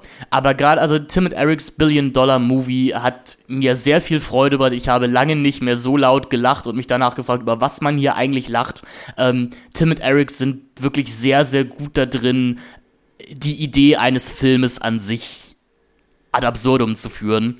Nämlich, wie, wie hier auch bewusst Plotpunkte benutzt werden, um sie gleichzeitig nicht zu benutzen ähm, und auf, auf eine gewisse Lehre hinzuweisen, die unser alltägliches Leben umgibt. Wahrscheinlich seit Freddy Got Fingered so das das kurioseste Stück Auteur-Kino, was Hollywood hervorgebracht hat. Ja, auch mit grundsätzlich einer ähnlichen Prämisse. Ähm, ja. Also dieser, dieser Idee, dass Ausnahme-Comedians jetzt einen Mainstream-Film drehen und ja auch einen Film, den Roger Ebert prominenterweise nicht lustig fand. Und der auch völlig gefloppt ist. Also ich glaube, der war seiner Zeit auch in gewisser Weise ein bisschen voraus, oder? Ich glaube so, ja. wenn du den heute so den Leuten, die zu viel im Internet abhängen, vorwirfst, das würde super funktionieren, mhm. weil der ja wirklich einen sehr ätzenden, bissigen Zynismus irgendwie vor sich hinträgt. Auch einfach die Welt um sich herum, diese Kaufhauswarenwelt, in der einem die dümmste Scheiße verkauft wird. Also irgendwie das Brotrestaurant oder was auch immer, wo alles aus Brot ist einfach diese Idiotie eines Marktes, der immer behauptet, er würde innovieren und Neues schaffen, aber um äh, Scheiße um Scheiße vor die Füße schaufelt. Ich glaube, dieser Film guckt sich das an und erträgt es nicht. Und ich glaube, das ist eine Perspektive, die heute viel mehr Menschen teilen als noch vor ein bisschen mehr als zehn Jahren, wo irgendwie halt, ich, ich glaube, man ist heute viel näher im Allgemeinen, im Schnitt, im Internet, in der Kultur an der Weltanschauung von, von Wareheim und Heidegger halt irgendwie. Das würde ich auch sagen. Was mich halt auch noch begeistert hat an dem Film ist, ähm, dass wir hier, wir sehen natürlich auch zahlreiche Comedians in Nebenrollen, also Will Ferrell oder John C. Reilly. Mhm, Jeff Goldblum ist noch irgendwie genau, jemand. Jeff Goldblum ist am Anfang noch dabei. Stimmt, ähm, ja. Genau, in, also äh, Tim und Eric arbeiten auch sehr viel hier mit Fake-Trailern für, für, für erfundene Firmen oder Produkte, ja. die sie dann irgendwann selber bewerben. Und ähm, ich habe den Film über Tubi gesehen, diesen US-Streaming-Dienst, wo man auch alle halbe Stunde ähm, Werbespots angucken muss. Und die Brillanz von Tim und Erics Billion-Dollar-Movie wird, würde ich sagen, auch dann erst deutlich, wenn man sich Werbespots dazwischen angucken muss. Weil man dann einfach merkt, wie perfekt sie die Idiotie und dieses heile Weltgefühle, das Werbespots einem verkaufen wollen, ähm, parodiert haben. Aber nein, Leute wie Will Ferrell oder John C. Reilly zu sehen, die 2012 sicherlich nicht mehr in, auf dem Höhepunkt ihres Schaffens und auch ihre ihrer Lust überhaupt waren, sich Mühe zu geben, mhm. hier nochmal freidrehen zu sehen und äh, zu zeigen, warum sie tatsächlich mal wirklich äh, brillante Comedians waren, das hat mich sehr begeistert. Hast du das Gefühl, die beiden haben so stark abgenommen? Also ich habe das Gefühl, die sind doch immer noch wirklich. Oh, aber hast du, hast du diesen Sherlock Holmes Film gesehen mit John C. Reilly und Will Ferrell? Also ja, wie, wie, gesagt, ich würde dir zustimmen, dass sie nicht mehr manche Höhen erreichen, aber ich glaube zum Beispiel John C. Reilly hat ja seine Karriere als Charakterdarsteller, der an den absurdesten mhm. Orten irgendwie immer auftaucht. Also der ist dann auf einmal in, äh, keine Ahnung, Claire Denis-Filmen oder sowas halt. Ja, aber auch ich glaube, was, was am Anfang noch durchaus witzig war, dass eben dieser ernste Charakterdarsteller plötzlich eben auch oder in, in einem Film wie Ricky Bobby auftaucht. Auch mhm. das hat sich ja ein bisschen totgeritten in letzter Zeit. Und hier, hier spielt er auch eine, er spielt hier Takito, einen, ähm, ja, man weiß es nicht so richtig, einen geistig etwas verwirrten Jungen. Vielleicht ist er auch der Sohn von Will Ferrell, das wird im ganzen Film nicht so richtig klar. Ähm, mit welcher Gott, Inbrunst er, er das spielt. adaptiert später, das ist so gut. Ja, du bist jetzt mein Sohn. Ich finde das alles so schön gemacht. Ja. So eine, es hat so eine Grausamkeit halt irgendwie, dass man eigentlich nicht anders kann irgendwie als lachen. Genau, aber also, also zu sehen und auch, oder auch Leute wie Zach Galifianakis, also wie hier wirklich Leute tatsächlich noch mal schauspielen, ähm, das hat mich einfach sehr begeistert. Also gerade so Comedians, die sonst heutzutage eher ihr Schema F fahren. Ja. Mhm. Tim und Eric's Billion Dollar Movie, falls jemand von euch Lust hat, den, den, kann man auch bei Prime in der Flatrate sehen. Und da kann man ihn in der deutschen Synchrofassung sehen, synchronisiert von Joko Winterscheid und Klaas Häufer Umlauf. Wenn jemand von euch, liebe HörerInnen, das tun möchte und berichten möchte, bitte tut das. meint ihr wirklich jemand dachte, meint ihr, dass wirklich jemand dachte, dass das, dass das unsere Tim und Eric sind? Also die hatten ja mal so in ihrer MTV Home Zeit und so so ein so ein Ruf als die jungen Wilden, die so mhm. absurdes und kontroverses machen und ich glaube aber trotzdem, ich finde, bei denen war schon von Anfang an halt die Sparkassenwerbung irgendwie mitgedacht. Also ich fand die immer sehr zahm, sehr harmlos irgendwie. Und auch heute ihre großen Unterhaltungsshows. Hattest du mal eine Phase, wo du Joko und Klaas irgendwie mochtest? Äh, was heißt mochte? Man musste das so ein bisschen gesehen haben zu einer gewissen Zeit. Okay, waren die so dominant für dich als oder in eurer Generation? Ist ja, ja nicht so. Äh, tatsächlich in unserer Generation. Also das ist dieser dieser Anfang von Jan Böhmermann und die die, die Phase, wo Joko und Klaas zu ProSieben wechseln und Zirkus Halligalli machen. Mhm. Ich glaube, da hat man sich selber eingeredet, dass das ja das junge Programm gerade wäre, was man als junger Mensch auch gut finden müsste. Ja. Ich bin ehrlich gesagt aber sehr schnell bei Joko und Klaas auch ausgestiegen. Man konnte auf YouTube dann ja die älteren Sachen auch irgendwie so von Neo Paradise und MTV Home sehen. Ich habe mir die jetzt vor ein paar Monaten aus so einem Nostalgie-Flash nochmal angesehen und muss sagen, die sind auch nicht gut gealtert. Also einfach dahingehend, dass man merkt, dass die vielleicht auch einfach nie lustig waren oder schon immer sehr gestellt wirkten. Also das, was du schon gesagt hast, diese, dass es halt immer eine behauptete Anarchie war und nicht das Echte vor den Kopf stoßen, was Tim und Eric halt gerne auch mal machen. Hm, naja. Also es ist, würde ich sagen, nicht ganz so eine schlechte Idee, wie Oliver Pocher und äh, Rick Cavanian, Harold und Kuma damals synchronisieren zu lassen. Oder erinnerst ja. du dich noch Super Richie Adam, ja, ja. Adam Sandler synchronisieren lassen in Waterboy? Ja, als jemand, der ja tatsächlich, weil er diese Tigerentenclub-CD hatte, Super Richie Songs zu Hause auf CD gehört hat, noch als Kind, war mir das natürlich nicht fremd. Ich habe diese deutsche Synchronisation von Waterboy aber nie gesehen. Aber äh, Super Richie kommt zu dich gefliegt und hier sowas habe ich echt noch sehr im, im Kopf. Du wolltest gerne Haustier, doch Mutti sagte nein, Super Richie, komm, kauf, kauf, kauf den Schinken und bastelt dich ein Schwein. Das sind Zeilen, die, die, äh, die mir immer im Kopf rumspucken werden ist auch einfach lustig. Also so falsches Deutsch ist immer ein Gag. Ja, das war halt wirklich die Erkan und Stefan Zeit. Erkan und Stefan, die, ich glaube, wir haben ja schon mal irgendwo drüber geredet, das immer noch machen, mittlerweile auf Twitch zum Beispiel. Oh Mann. Also ja, ich musste ja den Erkan und Stefan Film damals für unsere Michael Bulli Herbig Retrospektive schauen. Natürlich. Ja, also das, ähm, das ist, das ist mal passiert. Das, das ist mal passiert. Aber ähm, weißt du, welche Entzauberung man auch gerade beiwohnen kann? Ich wurde vor ein paar Tagen darüber äh, stolpern gelassen, man hat mich darauf gestoßen, dass äh, Manuel Andrak, der Sidekick von ähm, Harald Schmidt mhm. in der Harald Schmidt Show und später auch für eine Weile noch bei Schmidt und Pocher und so, mittlerweile einen Podcast macht, wo er dann so diese ganzen Erfahrungen verarbeitet und das ist vielleicht ein träger, öder, altherriger Podcast. Also es gibt diesen Manuel Andrak Podcast und von dem kann ich nur abraten, gerade für Leute, die tatsächlich irgendwie was mit der Harald Schmidt Show und mit Andrak verbinden. Das fand ich sehr entzaubernd und sehr wenig unterhaltsam. Ich habe von Kollegen nur gehört, dass der Supernasen-Podcast mit Thomas Gottschalk und Mike Krüger auf eine perverse Art und Weise sehr unterhaltsam sein soll. Ja, können, oh kann man sich ja vielleicht mal rein und vielleicht berichte ich in der nächsten äh, Rückblickfolge mal darüber. Also soweit reicht selbst mein Masochismus nicht.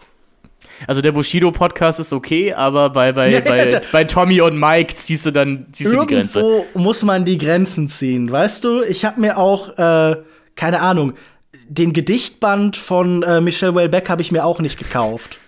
Den habe ich nur in der äh, Bücherei ausgeliehen. Also, aber wenn ich dich jetzt zu einer Supernasen-Retrospektive bei German Gulasch einladen würde. Was bitte? Die Verbindung ist gerade so schlecht, es bricht gerade ab. Es wird so. Ah, ich höre ah. kaum noch. Nein, bitte nicht. Aber ich in diesem Podcast mit allem mit Supernasen schlechte Erfahrungen gemacht. Hm, das ist das. das ist ein Gag für die ganz alten HörerInnen. Sehr gut, sehr gut. Ähm, ja, wollen wir über gute Sachen reden? Also, das waren ja auch zwei tolle Sachen gerade mal eben, aber wir sind ja. dann so ein bisschen in, Tristes, in Tristesse abge, abgedriftet. Äh, wir können ja in tristen Gefilden bleiben und ein bisschen über Nö sprechen. Ich habe das Gefühl, mhm. deine Affinität zur Popliteratur und ihren Abfallprodukten ist ein bisschen größer als meiner und du magst Dietrich Brüggemann. Das sind aber, das hast du sehr schön geframed hier gerade, Popliteratur und ihre Abfallprodukte. Ja. Du, ich hatte in, in, der ersten Szene dieses Films, es ist ja eine Tragikkomödie im weitesten Sinne über ein Paar, äh, setzt fort die Geschichten, die er in früheren Filmen gemacht hat mit ähnlichen Figuren. Also wir haben wieder Dina und Michael aus, äh, wie hier ist der Vierzimmer-Küchebad? Dreizimmer-Küchebad. Ähm, und in der ersten Szene, wenn sie zusammen im Bett liegen und über ihre Beziehung reden, da dachte ich, ich bin doch in einer Hölle der Pop-Literatur gefangen gerade, oder? Ist das ein unfairer Vergleich? Nein, das ist, das ist überhaupt kein unfairer Vergleich. Natürlich, ähm, Brügge, also Dietrich und Anna Brüggemann, die ja immer als Geschwisterpaar gemeinsam ihre Stoffe geschrieben haben und Brüggemann hat es dann eben immer verfilmt, deren Prosa, nenne ich es jetzt mal, neigte immer dazu zu nerven. In ihren besseren Filmen, wo ich Dreizimmer Küche Bad auch noch mit reinziehen würde und auch Kreuzweg, ähm, mhm gab es aber immer Momente, wo sie tatsächlich über diese Verkünstelung eine gewisse Echtheit abgebildet haben. Also mhm. gerade Dreizimmer Küche Bad finde ich taugt einfach sehr sehr gut als ein Generationenporträt, zu der ich auch nicht mal ganz gehöre, aber er hat durchaus universelle Sachen über ein Aufwachsen in einer anonymen Großstadt zu sagen. Ja. Ich habe das Gefühl, Nö will das auch, oder? Dass ja, wir dieselbe Generation jetzt ein bisschen später im Leben abbilden. Ich glaube, ja. die Figuren sind jünger als Brüggemann selbst, der mittlerweile 47 ist, sondern sie sind eher so Mitte, Ende 30, oder? Genau, also ich glaube, das soll so das St. Elmo's Feier zum Breakfast Club sein hier. Mhm. Was Brüggemann immer konnte, also ich, ich fand immer sympathisch, dass Brüggemann auch in seinem Debütfilm Neuen Szenen äh, immer Wege gewählt hat, die man jetzt so in der deutschen betont lässigen Indie-Komödie nicht unbedingt nehmen würde. Ähm, dass es häufige, also häufig sind das Filme, die in sehr, sehr langen, starren Einstellungen gedreht sind. Nö, bei Nö ja. ist das genauso. Es Sonst sind, glaube ich, 13 ja auch nicht Vignetten. in Paul Schraders coolen Kreisel, oder? Ja, das war sowieso das Absurdeste. Aber hey, ähm, alles Gute an Dietrich Brüggemann dafür. Ähm, ja, auch Nö ist ein Film, der, glaube ich, in 13 Segmente unterteilt ist. Es sind 13, 15. Ich habe extra nachgeschaut im Internet. Es gibt 14 Schnitte und dadurch entstehen 15 Abschnitte. Mhm in teilweise starren Einstellungen, teilweise wird die Kamera auch mal bewegt, ja, und uns wird irgendwas erzählt über die Conditio Humane im Jahre 2020, 21 mit so schlimmen Sachen wie der Cancel Culture und diesem Gender Gaga, also alles Themen, die Dietrich Brüggemann auch persönlich angehen. Ähm, Aber seien wir ehrlich, ist es nicht so schlimm, wie ich erwartet habe. Du hast ja, mir oder? so ein bisschen von diesem Film erzählt und ich habe den dann geschaut und dachte zwischendurch so, Klar gibt's dann hier mal den Gag darüber, dass irgendwie diese Kinder da auf der Geburtstagsfeier äh, irgendwie die glutenfreien Sachen haben möchten und der andere möchte kein Getreide essen und dann ist auch bei der Rede am Anfang wird mal ein bisschen über Gendersterne gescherzt auf der Hochzeit, aber ich hätte das es viel okay, schlimmer erwartet. Alles, ja. Weißt du, da bin ich so, klar, der ist jetzt halt auch nicht mehr 30, sondern halt ein bisschen älter und Leuten in dem Alter kann ich das ja auch so ein bisschen nachsehen. Ich weiß, die sind anders aufgewachsen und so ein bisschen überfordert von der Gegenwart. Und da macht man halt ein paar Gags darüber. Klar sind die ein bisschen peinlich. Das sind die Sachen, die Stand-up-Comedians einfallen, die sie dann zum Glück sofort wieder verwerfen.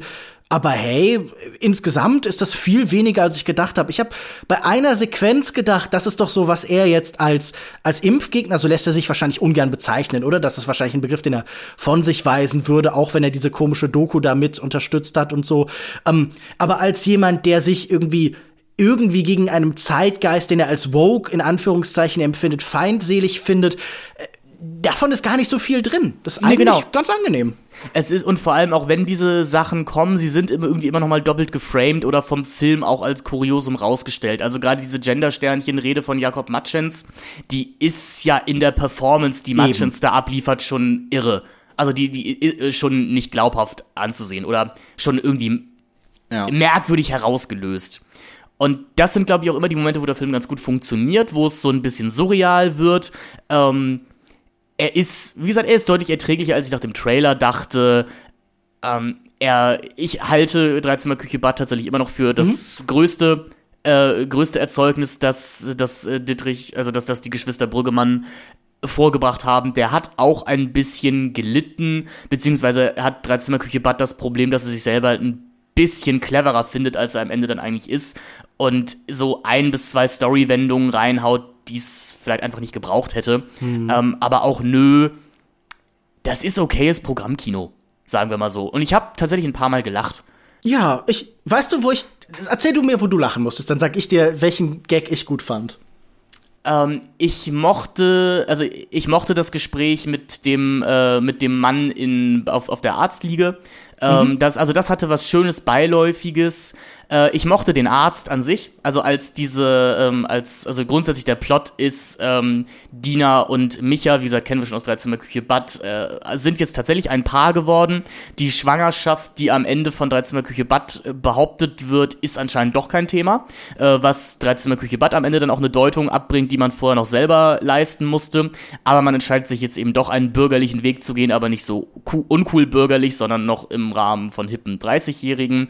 Und dann gibt es eben eine Szene, sie ist schwanger und man geht da zur Voruntersuchung. Das fand ich wirklich lustig. Ähm, wie wie ähm, Alexander Kuon diese Höllenfratzen sieht.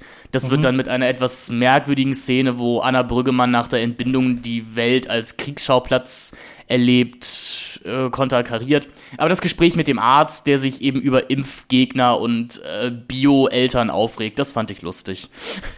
Ja, ich meine, zumindest so viel Selbstreflexion scheint ja vorhanden zu sein, dass man da über sich selbst scherzen kann. Mhm. Das äh, ist ja etwas, ich weiß nicht, ob es viel ist und ich weiß nicht, ob das äh, mich ihm wohler gesinnt irgendwie stellt. Ich bin da immer noch sehr skeptisch, aber ähm, es gibt eine Szene, äh, wo er bei seinem im Sterben liegenden Vater ist mhm. und der Vater beschwert sich, da sind so große Stücke in dem Orangensaft und dann fragt er ja solchen durch ein Sieb gießen und irgendwie fand ich das sehr witzig in seiner, wie brüsk das gehalten war. Ja. Insgesamt kein mega knallig lustiger Film, sondern er versucht sich oft so an dieser an dieser bürgerlichen Unsicherheit, dem, den Geflogenheiten. Es ist oft so ein bisschen so der Versuch, so eine Art Loriot-Humor in die Gegenwart zu holen. Ich glaube, äh, sehr deutlich ist natürlich, er möchte Roy Anderson sein.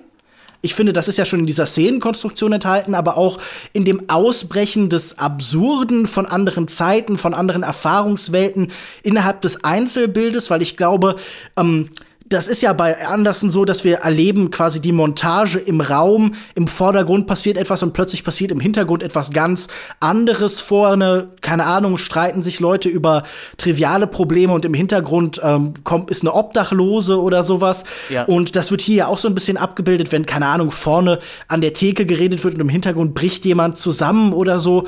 Und ich finde diesem Vergleich kann er nicht ganz standhalten. Roy Anderson scheint auch tatsächlich, ich habe irgendwie einen Text in der Welt gelesen oder so, sein großes Vorbild zu sein für diesen Film. Und das merkt man, aber er erreicht halt nicht mal ansatzweise das Level. Ähm, auch ästhetisch nicht, weil ja diese Tableau-Logik von Anderson so viel strenger ist.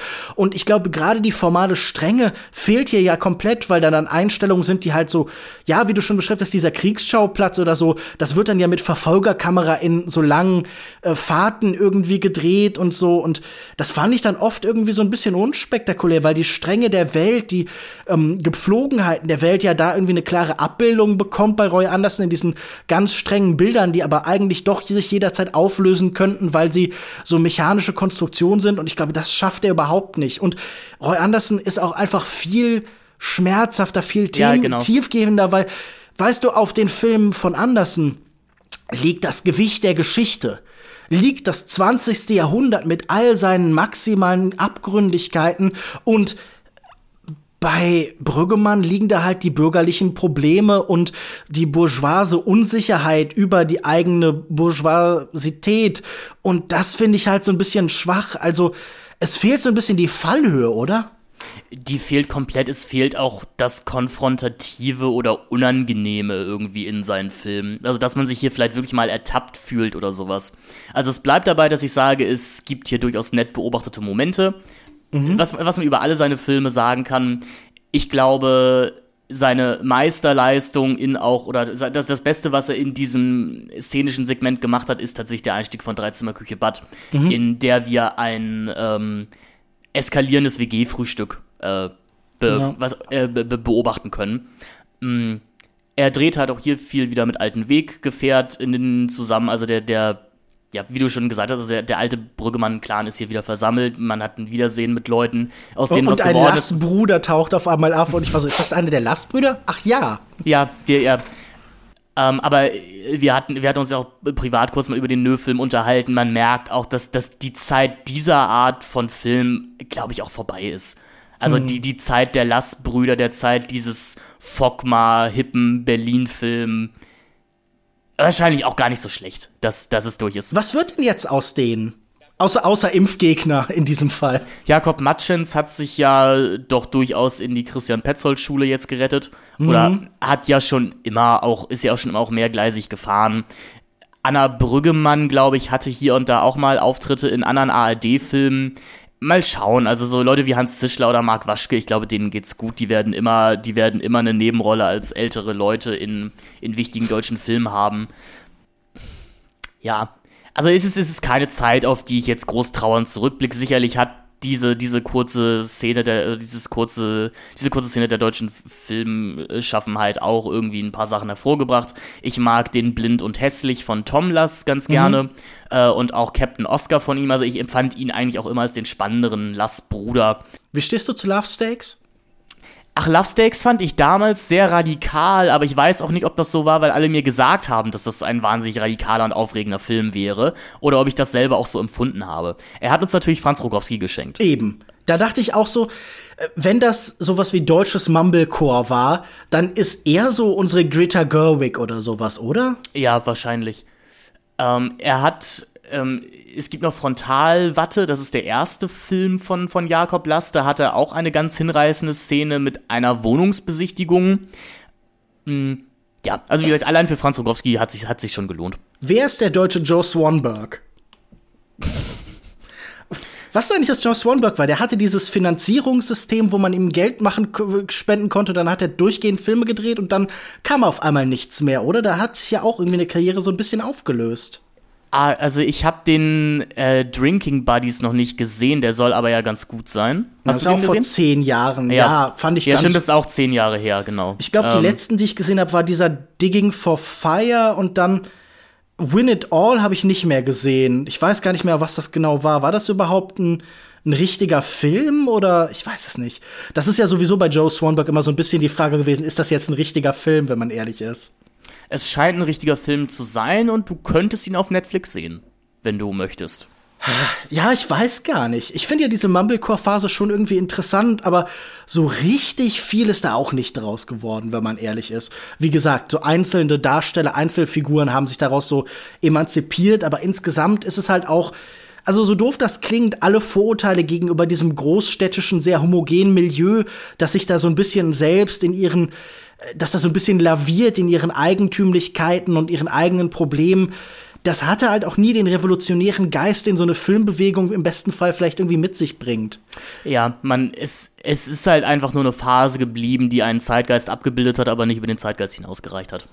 Genau, es ist halt irgendwie ein Moment und mehr als eine Momentaufnahme konnte man irgendwie halt auch nicht leisten. Aber ja, ich werde jetzt nicht weinen, dass es vorbei ist.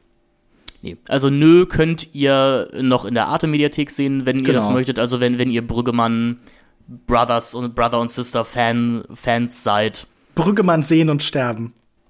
Lol. Also wir sagen nicht Nö zu Nö, wir sagen okay. Ja. Wir sagen, Ja. ja, ach ja Gott. Ist vielleicht ein bisschen zu, zu umfangreicher Titel, wenn man, ja, auch wenn es sein muss, auch wieso nicht? Kann man, ey, also hey, jetzt wirklich, wenn es jetzt so ein Abend ist, wo du dir denkst, ey, ähm, dann kannst du das schon machen. Ein Film von Dietrich Brüggemann. Ja, definitiv so ein Filmfest München-Film. Oh ja, ja, ja, ja. Die sind alle irgendwie da gestartet. Da habe ich auch Blind und Hässlich gesehen, wenn ich mich richtig erinnere beim Filmfest München. Ich sage auf hier, ich muss gerade gucken, wozu sage ich denn noch ja? Diese Überleitungen sind aber jetzt auch noch nicht so sicher, wie sie vielleicht sein müssten bei deiner umfangreichen Podcast-Erfahrung. Ja, also irgendwann wurden wir mal, wurden wir mal eine Überleitung auch als, äh, als zu konstruiert äh, ausgelegt. Deswegen. Ja, ich finde, darin liegt ja ein Spaß, oder? ja, ich mein, eigentlich schon. ja wir bewegen uns da auf einem ähnlichen Humorlevel, aber verbale Leute, Montage. Ja. Verbalmontage. wir waren ja gerade kurz beim hippen Ort Berlin Mhm. und ähm, ich habe zwei, ähm, ich habe mir Polizeirufe angeschaut.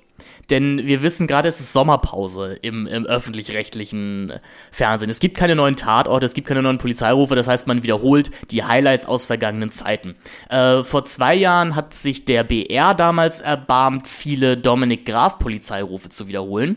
Und äh, der RBB hat jetzt die Mission, äh, die Matthias Brandt Tatorte zu wiederholen. Ich weiß nicht, hast, hm. hast du eine Verbindung zu Matthias Brandt als Tatortkommissar von Meufels? Nee, ich muss sagen, sowieso diese ganz, ich weiß, dass Fans so von deutschen Genrefilmen und all diesem Kriminalzeug einem da immer wieder das Ganze ans Herz legen und da ist bestimmt auch viel Gutes bei, aber ich habe das alles nicht gesehen. Ich habe in meinem Leben, glaube ich, zwei Tatorte gesehen und ich glaube, ich habe noch nie einen Polizeiruf gesehen und dementsprechend ist das für mich gänzlich Terra Incognita.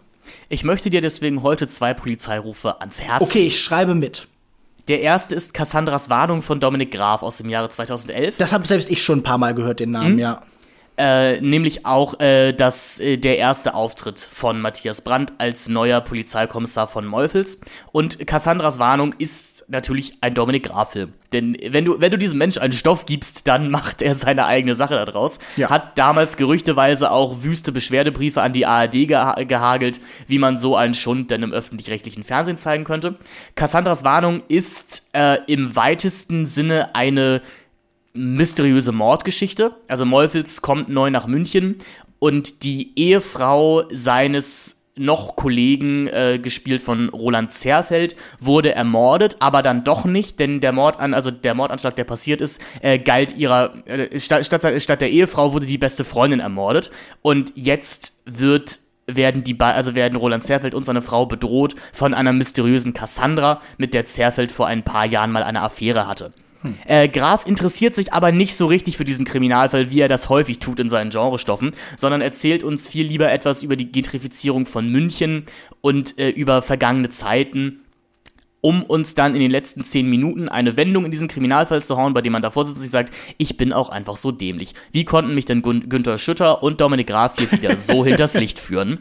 Ähm, der Film wird dann gegen Ende nochmal ein Slasher-Film. Er spielt auch viel mit dem italienischen Policetto-Genre-Kino, wie Graf das einfach immer gerne macht.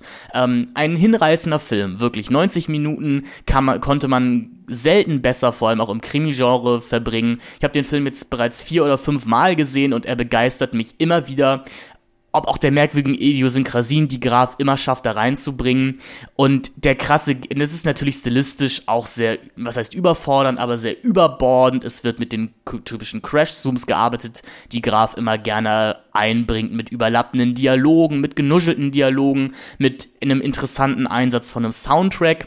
Mm, und im krassen Gegensatz dazu steht der Polizeiruf Tatorte. Man erkennt da vielleicht schon ein lustiges Wortspiel. Das ist äh, der letzte Fall von, von Molfels von Christian Petzold gedreht aus dem Jahre 2018. Ähm, auch dieser Polizeiruf interessiert sich nicht die Bohne für seinen Kriminalfall, sondern von einem Polizisten, der im doppelten Sinne Abschied nehmen muss. Nämlich einmal der Schauspieler Matthias Brandt, der von seiner Rolle Abschied nehmen muss, und eben der Polizist von Meufels, der von seinem Beruf Abschied nehmen muss, eine junge Kollegin anlernt, gespielt von Mariam Zare, äh, und das Ganze dann Petzold typisch sehr langsam, sehr formalistisch kontrolliert in einer Tragödie endet ich mag Matthias Brandt ja sowieso sehr, sehr gerne als Schauspieler. Der strahlt immer so eine Ruhe aus. Und dieser Charakter von Meufels ist eben auch einfach perfekt auf ihn geschrieben. Denn er wirkt immer wie so ein Relikt aus einer alten Zeit, die es vielleicht so auch nie gab. Also wie ein, ein Romantiker, der in unsere, der in eine viel zu schnelle Moderne geworfen wurde, mit der er selber gar nicht mehr klarkommt beides, beides tolle Filme, weil gerade Tatorte sich auch sehr viel mit der Konstruktion eines Fernsehkrimis an sich auseinandersetzt.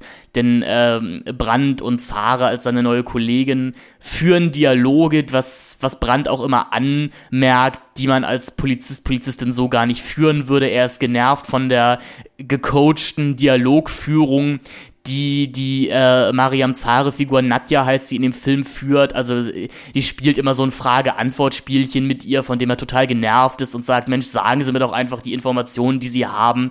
Das hilft uns beiden weiter. Wir müssen doch jetzt nicht zwangsweise in so einen Schlagabtausch verfallen. Ähm, zwei sehr unterschiedliche Art und Weisen an einen Abend, Vorabend oder ein, ein, um ein Viertel nach acht Krimi ranzugehen, aber beide meisterhaft. Cassandras Ra Warnung bisschen empfehlenswerter, würde ich sagen, als Tatorte, aber beides zwei sehr schöne Filme und auch der Beweis, dass eben diese Auteurregisseure Petzold und Graf durchaus in der Lage sich, durchaus in der Lage sind, sich halt auch eher langweiligen oder ausgetretenen Stoffen spannend zu nähern. Hast ja. du, ich weiß gar nicht, wie vertraut bist du so mit Grafs Genre schaffen? Äh, ich glaube nicht genug, aber das, was ich gesehen habe, fand ich toll. Also keine Ahnung, die Sieger oder sowas. Ich bin da schon großer Fan. Genau wie ich natürlich von seinen historischen Sachen wie die geliebten Schwestern oder Fabian natürlich auch irgendwie sehr angetan bin. Und auch diese kleinen randständigen Fernsehfilme, die irgendwie gar nicht so viel benannt werden. Also ich habe zum Beispiel auch vor einer Weile Gesicht der Erinnerung gesehen und fand mhm. auch da einiges irgendwie interessant. Und für diesen romantischen Modus, den er immer irgendwie so als, als Grundkonzept dann mitträgt, ja sehr faszinierend. Also ja, früher oder später werde ich mich da auch stärker in seine Fernsehwelt hineinwagen. Ich kann nicht genau sagen, was mich bis jetzt dran gehindert hat, aber ich bin fest davon überzeugt, dass ich da viel Lohnendes und Schönes finde. Also, also ich könnte mir halt wirklich vorstellen, dass es die Verfügbarkeit ist, weil also ich ja auch die Mission habe, zumindest alle Graf-Filme mal zu sehen. Und das mhm. Problem ist, vieles sind eben Fernsehfilme. Manche davon sind auf DVD-Ausgaben gerettet worden, manche eben nicht. Und ähm, da sind diese Sommerpausen eigentlich immer ganz schön, weil Graf Tatort, Tatort mhm. oder Polizeirufe verlässlich wiederholt werden. Also ich glaube, du kannst, ähm, kannst diese Matthias Brand-Reihe noch bis Ende des Jahres in der ARD-Mediathek schauen.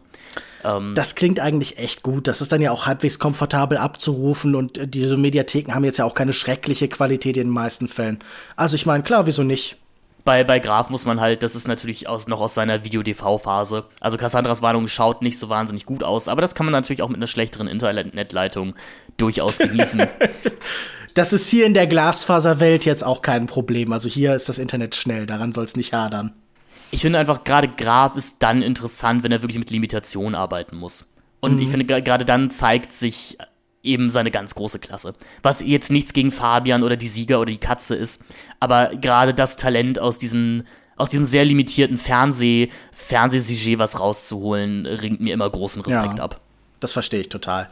Klar, man hat ja immer eine Faszination mit den Leuten, die es irgendwie schaffen, halt in, in solchen Kontexten auch halt irgendwie ihre eigene Stimme zu behaupten. Also ich meine, das sind ja ganze kritische Projekte sind ja immer gewesen, keine Ahnung, zu schauen, was in der Poverty Row funktioniert. Und ich glaube, das deutsche Fernsehen ist da ja, glaube ich, auch ähm, kein unentdecktes Terrain, aber da gibt es sicher noch sehr vieles, was halt lohnenswert ist. Was ist denn noch lohnenswert? Na, ich habe das gehört, du hast so ein Projekt, wo du große Teile des japanischen Kinos zum ersten Mal für dich entdeckst. Mhm. Und ich glaube, in diesem Rahmen bist du auch in Frau sei wie eine Rose äh, von äh, Mikio Naruse, bist du auch darüber gestolpert jetzt, oder? Ja. Mein erstes Outing auch mit diesem Regisseur. Also ich habe natürlich okay. gehört von Filmen wie Floating Clouds oder When a Woman Ascends the Stairs und sowas. Also mir ist bewusst, dass diese Filme existieren, aber ich habe sie nicht gesehen. Ähm, ja. Und habe jetzt, bin jetzt eben eingestiegen mit Wife Be Like a Rose, auch einer der ersten Tonfilme, die in der äh, IMDb-Liste, die ich hier abarbeite, The Best Japanese Movies of All Time. Ähm, Eine IMDb-Liste. Ich finde schön, dass du im Jahr 2007 bist. Ja, ne? Ähm, ich, ich bin da, ich bin da äh, Traditionist. Aber nein, ich, ich, ich als Laie empfinde diese knapp 250 Seiten starke Liste doch aus, als durchaus gewinnbringend. Äh, Wife Be Like a Rose ist die Geschichte von äh, Kimiko, äh, einer jungen Frau, die jetzt heiraten möchte und ihren Vater wiederfinden muss, denn der muss natürlich das ähm, Einverständnis für diese Hochzeit geben. Und das ist ein Film, der als lockere Komödie fast schon startet, dann immer tragischer wird. Und was mich hier wirklich begeistert hat, ist, wie Naruse, da kannst du mir gleich bestimmt auch mehr drüber erzählen. Er ist eigentlich immer sehr nah an den Figuren dran, er fängt schöne Bilder ein, um dann wieder erratisch auf was komplett anderes zu schneiden und so komplett andere Gegenstände mhm. im Raum, im Raum in unser Blickfeld äh, zu packen. Ist, ist das was, was er durchgängig macht in seiner Filmografie oder ähm, wie, wie würdest du das äh, beschreiben. Ja, total. Ich glaube, eine der Sachen, für die man Naruse kennt, ist diese Montage. Klar, man denkt vielleicht noch stärker bei Oso an diese Pillow-Shots, mhm. also an diese Zwischenaufnahmen von Einzelobjekten, aber auch hier bestimmt das, glaube ich, sehr klar den Montagerhythmus. Und ich finde auch, er macht wahnsinnig viel mit seinen sehr engen häuslichen Sphären.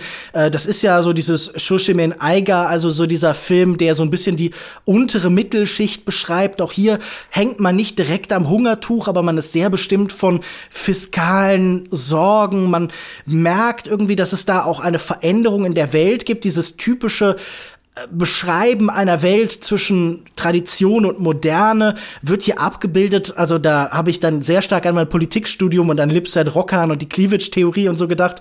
Wird hier aufgebraucht in einem in einer Trennung, in einem Cleavage zwischen Land und Stadt. Wir haben in der Stadt äh, das moderne Leben, das irgendwie am Anfang abgebildet wird durch Züge und Leute, die zur ja, Arbeit diese, laufen. Dieser tollen ersten Szene im, mit dem Zug, ja, ja, ja. Das, ich finde das allgemein sehr schön gemacht und das ist, glaube ich, auch, wenn wir bei Montage schon waren, die große Stärke dieses Films, wie ultra dicht der all diese Fragen, all diese Konflikte abbildet. Es ist ja wirklich so eigentlich ein Drei-Rollen-Film mit ein bisschen extra, der all diese klaren Veränderungen und diese Geschichte von zwei Familien, die sich entfremdet haben und dem Scheitern von Beziehungen und den Sorgen und der ewigen Suche nach dem großen Glück in Form des Goldes, dem der Ehemann nachjagt und so, der das unheimlich verdichtet. Und ich fand das wirklich ganz toll, wie auf kuriose Weise hier ähm, die Verführungskraft, die andere Welt, nicht wie so oft in dieser Zeit in der Stadt liegt.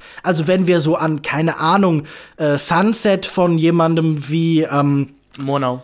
Monau halt denken, dann dann, dann, dann, dann wird das ja normalerweise ist ja die Stadt irgendwie der verführerische Raum mit mhm. dem Rausch und hier ist es eigentlich irgendwie das Land, das plötzlich den Vater in seine Klauen nimmt und eine Familie ihm bietet, die er zu Hause irgendwie nicht so richtig haben will und die, die Familie in der Stadt ist die moderne, die Mutter ähm, schreibt Poesie, die aber immer nur auf die Sehnsucht nach dem Vater gerichtet ist und so und das ist ja schon auch irgendwie schön, die Tragik dieser, ähm, dieser, äh, es sind Haikus, oder? Ich meine, wir sehen sogar einmal, wie Silben gezählt werden genau, mit den Fingern. Silben werden gezählt, deswegen ich denke mal auch, es sind Haikus. Was ich natürlich in den englischen Untertiteln nicht ganz. Nee, ganz klar, das, das, aber ich finde, dass irgendwie diese, diese Rigidität auch so ein bisschen in der Form abgebildet wird, die ich aber irgendwie trotzdem spannend, dynamisch finde. Also, wir haben hier ganz viele so kleine, interessante Fahrten, auch außerhalb irgendwie der Gebäude und sowas. Also, ich finde, der hat auch irgendwie visuell eine interessante Dynamik drin, die diese Filme in der häuslichen Sphäre ja nicht immer haben. Also, wir mhm. kennen Oso, der ja nun doch sehr bemüht statisch arbeitet und ich finde spannend, wie bei Naruse dann doch die Kamera immer auf Schienen irgendwie dann doch ist und wie viel Bewegung in diese kleinen Räume kommt. Aber wie auch zum Beispiel weißt du, auch da musste ich an, an Osu denken, zum Beispiel an die Reise nach Tokio, wenn da die Familie äh, zu Gast ist und man unternimmt so ganz schnell dann viel, dann gibt's hier so eine Montage, wo man, der Vater ist dann doch einmal in der Stadt und man nimmt ihn mit, um das Kulturangebot vorzuführen und der ist aber gänzlich uninteressiert. Mhm. Und da, da finde ich so toll, also zum Beispiel, die, sie besuchen eine Kalligrafieausstellung und sie zeigen nicht mehr als den Titel Kalligrafieausstellung gehen dann direkt zum nächsten.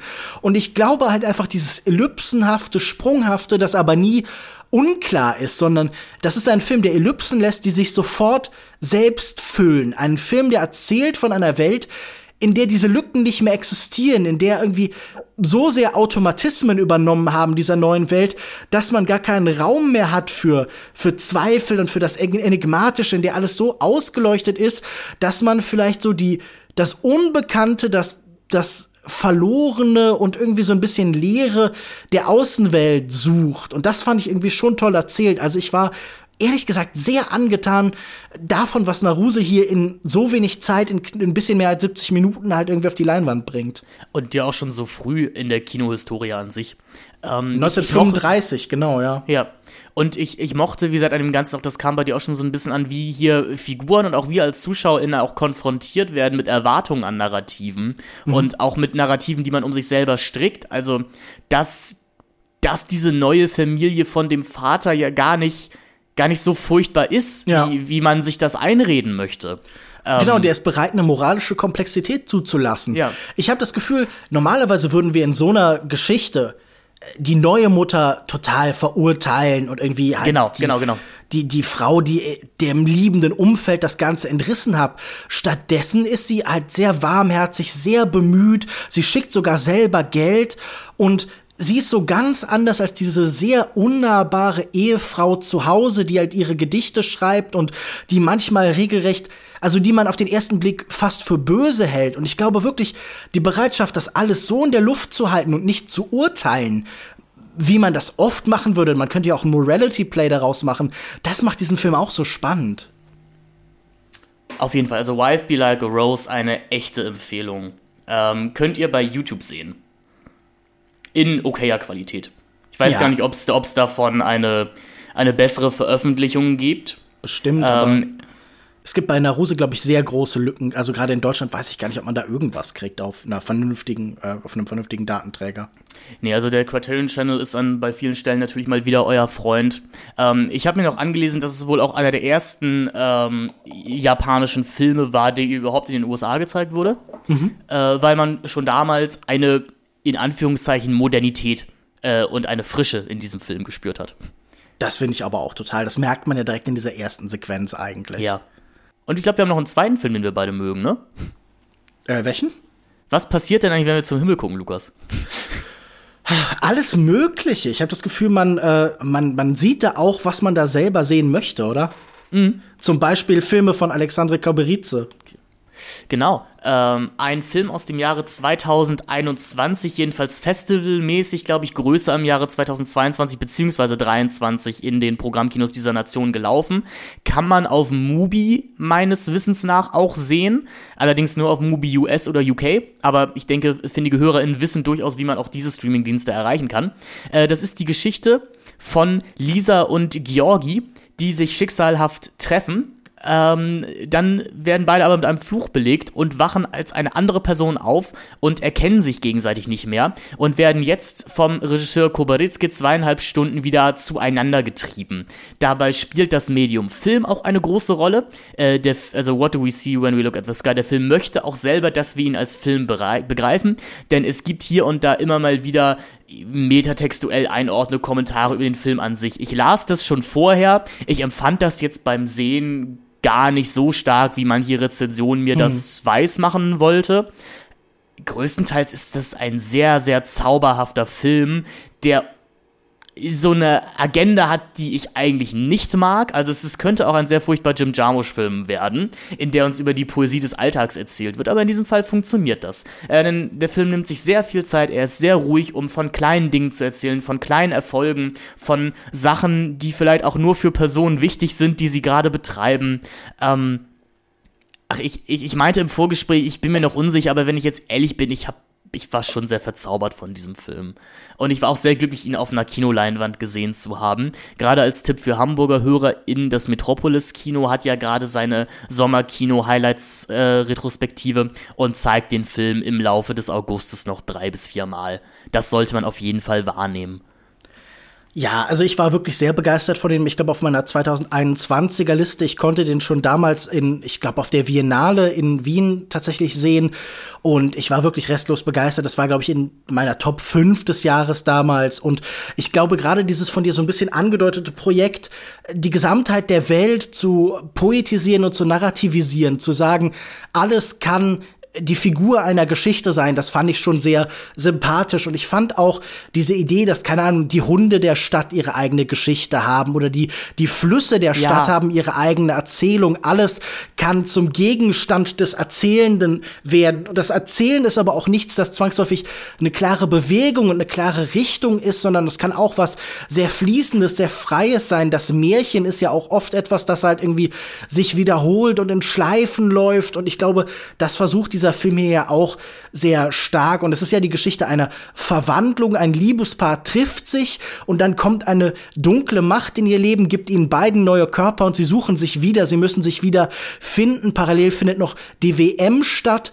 Und ich glaube, dieses Nebeneinander von vielen Angeboten, wir haben immer nur einen kleinen Querschnitt der Welt, den wir gerade erleben können. Das fand ich schon sehr schön gemacht, die Wiederverzauberung der Welt. Und es gibt einfach so viele tolle Einzelsequenzen, so viele schöne visuelle Ideen. Also ich meine, Koberice scheint mir auch jemand, der prädestiniert ist, in den nächsten Jahren im Festivalkino immer wieder eine große Rolle zu spielen. Let the Summer Never Come Again hat ja auch schon äh, gewisse Festivalerfolge gefeiert, wo er sehr viel mit so digitalen Fragmenten und ähm, Verpixelung und sowas gearbeitet hat. Also ich glaube, das ist schon ein sehr bemerkenswerter Künstler und ich fand gerade auch diesen Film wirklich sehr, sehr toll. Und ähm, auch seine Hauptdarsteller, äh, die ich tatsächlich physisch gesehen habe, äh, fand ich beide irgendwie sehr, sehr angenehm. Äh, wie heißt er? Georgie, ähm, den Nachnamen weiß ich nicht mehr, und Oliko waren die beiden, glaube ich. Und im Film heißen Oliko. Barbara und äh, Georgie Ambrolacce. Dankeschön, das hätte ich jetzt nicht aus dem Stehgreif da gehabt, mhm. da hätte ich jetzt googeln müssen. Aber ja, also ich fand den wirklich sehr, sehr bemerkenswert und freue mich wirklich auf die nächsten Projekte dieses Filmemachers, der ja, glaube ich, in, sogar in Deutschland aktiv ist. Ich glaube, der sitzt irgendwie ja. in Berlin oder so. Der studiert an der Berliner, oder hat studiert an der ja. Berliner Filmhochschule und lief ja auch auf der Berlinale zumindest mit genau. dem Film. Äh, es ist auch eine Berlin-Brandenburg-Leuchtstoff-Koproduktion. Ja, genau wie Nö, oder? Das war ja auch mit Leuchtstoff. Genau, ist es auch Leuchtstoff, genau. Ja. Ähm, aber zeigt da, da, da sage ich, da ist das deutsche Geld gut angelegt. Zeigt aber ja auch, dass das Georgien einfach ein Land ist, mit dem wir erzählerisch einfach rechnen müssen oder mehr rechnen müssen. Ähm, oh, bestimmt. Ja, also wie gesagt, ich, ich, ich habe ja meine Liebe zu den, oder zu, zu einem Roman von Nino Haratischvili, äh, nämlich das achte Leben für Brilka, schon mehrmals äh, mhm. heraufbeschworen. Und mir scheint es scheint mir hier doch auch ein paar Parallelen zu geben, nämlich eben das Magische im Alltag zu finden und die Magie auch einfach ernst zu nehmen. Also, ähm, es ist hier niemals ein Konflikt, dass dieser Fluch stattfindet. Das wird eigentlich von allen Figuren auch direkt akzeptiert. Das fand ich auch so wahnsinnig schön. Ähm, es, es, gibt hier nie einen Erklärungsmoment oder einen Irritationsmoment. Dinge, Dinge passieren einfach. Und das ist natürlich auch ähm, etwas, wo sich auch das achte Leben für Brilka zum Beispiel daraus speist, dass, ja. dass Magie und grausame Realität parallel existieren können. Mhm. Meine Frage ist natürlich auch, wie sehr vertraust du dem Kino? Hast du die Augen geschlossen gelassen oder hast du sie aufgemacht? Ich habe sie geschlossen. Gut, ich weil ich weil ich weil ich mir dachte, weißt du, mittlerweile ich möchte dann auch mitmachen. So. Ja. Man, ich, ich glaube, die Zeit, wo ich da gesessen habe, so, hä, nee, Film, ich komme dir jetzt auf die Schliche. Das sollte man ganz kurz vorbei. erwähnen. Es gibt eine Szene, da sagt einem, ich glaube, sagt es der Text oder sagt es so eine, eine Texttafel? Ein, oder äh, sagt es sagt eine Texttafel, die dann untertitelt ist. Genau, man solle jetzt doch bitte die Augen schließen, um was genau? Um irgendwie dem Fluch zu entgehen oder sowas? Nee, genau, also die Verwandlung passiert einfach. Also äh, die, ja. uns wird eben schon früh erklärt. Also ähm, nachdem, nachdem sich Georgi und äh, Lisa getroffen haben, erzählt uns eben die Erzählstimme, da passiert jetzt dieser Fluch. Dann dauert es noch so ungefähr 20 Minuten Film, denn das wird im Schlaf passieren. Ja, auch ein klassisches Motiv. Ähm, und dann kommt eben diese Texttafel, bevor beide Figuren einschlafen. Und dann heißt es, es ertönt gleich ein Signalton, dann solle man bitte die Augen schließen ja. und beim zweiten Mal wieder öffnen. Ich habe mir jetzt sagen lassen, dass das im Film einfach durch eine Schwarzblende gelöst ist. Äh, das könnte ich dir auch sagen, nämlich meine mein Zugang, und ich glaube, das so erkläre ich allgemein auch, wie ich Filme schaue. Beim ersten Mal sehen habe ich die Augen geschlossen gelassen, beim zweiten Mal habe ich sie geöffnet in diesem mhm. Moment. Und ich finde, das ist äh, auch ein ganz nützlicher Zugang, um mit dieser Spoiler-Diskussion und sowas umzugehen. Also ich glaube, beim, beim ersten Mal darf man einem Film vielleicht so unmittelbar und so so, so sich so sehr auf ihn einlassen wie möglich und ich glaube ab dem zweiten Mal kann man dann noch stärker mit dem Analysieren anfangen. Ja. Man, und ja, also wie, wie gesagt, ich habe mich über den sehr gefreut und ja, schaut euch den an, wo ihr ihn bekommen könnt. Ich habe das Gefühl, er war hier im Kino jetzt kein Riesenerfolg, zumindest ist er nirgendwo, wo ich gesehen habe, lang gelaufen. Ähm, und, und ich hoffe, das wird in Zukunft noch besser mit den Augen, die diesen Filmemacher beobachten. Ich fand vor allem nochmal vielleicht um Lust zu machen, ich fand immer dann toll, wenn der Film ein Stummfilm wurde, im, im, mhm. im, klassischen Sinne. Also nur mit Musik untermalt, wir Figuren bei mehr oder weniger alltäglichen Sachen zugucken und nur mit, mit Gestik und Mimik uns zum Beispiel erklärt wird, wie eine Eismaschine befüllt werden muss. da hat man wieder was fürs Leben gelernt, ja, absolut. Ja. Äh, ich muss sagen, ich bin mir jetzt sicher, das ist, das ist ein toller Film. Ähm, du hast dich gerade auch so ein bisschen selbst überredet. Vor der Sendung klangst du noch skeptischer.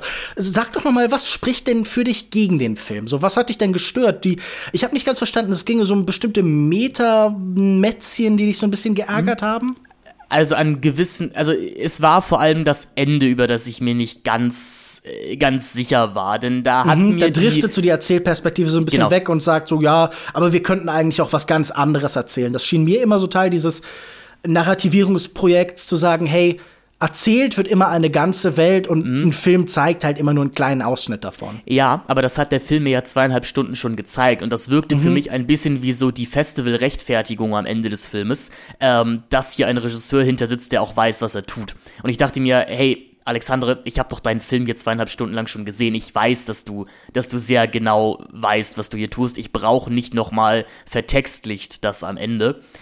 Aber es hat, es hat Leute im Kino auch wirklich authentisch zum Lachen gebracht. Und vielleicht habe ich mich da nur quergestellt, weil ich, ähm, ja, weil ich vielleicht ein bisschen anti sein wollte. Nein, wollte ich auch nicht. Weil ich mich vielleicht nicht davon überzeugen lassen wollte, dass mich dieser Film wirklich so verzaubert hat. Ähm, was er aber ja getan hat.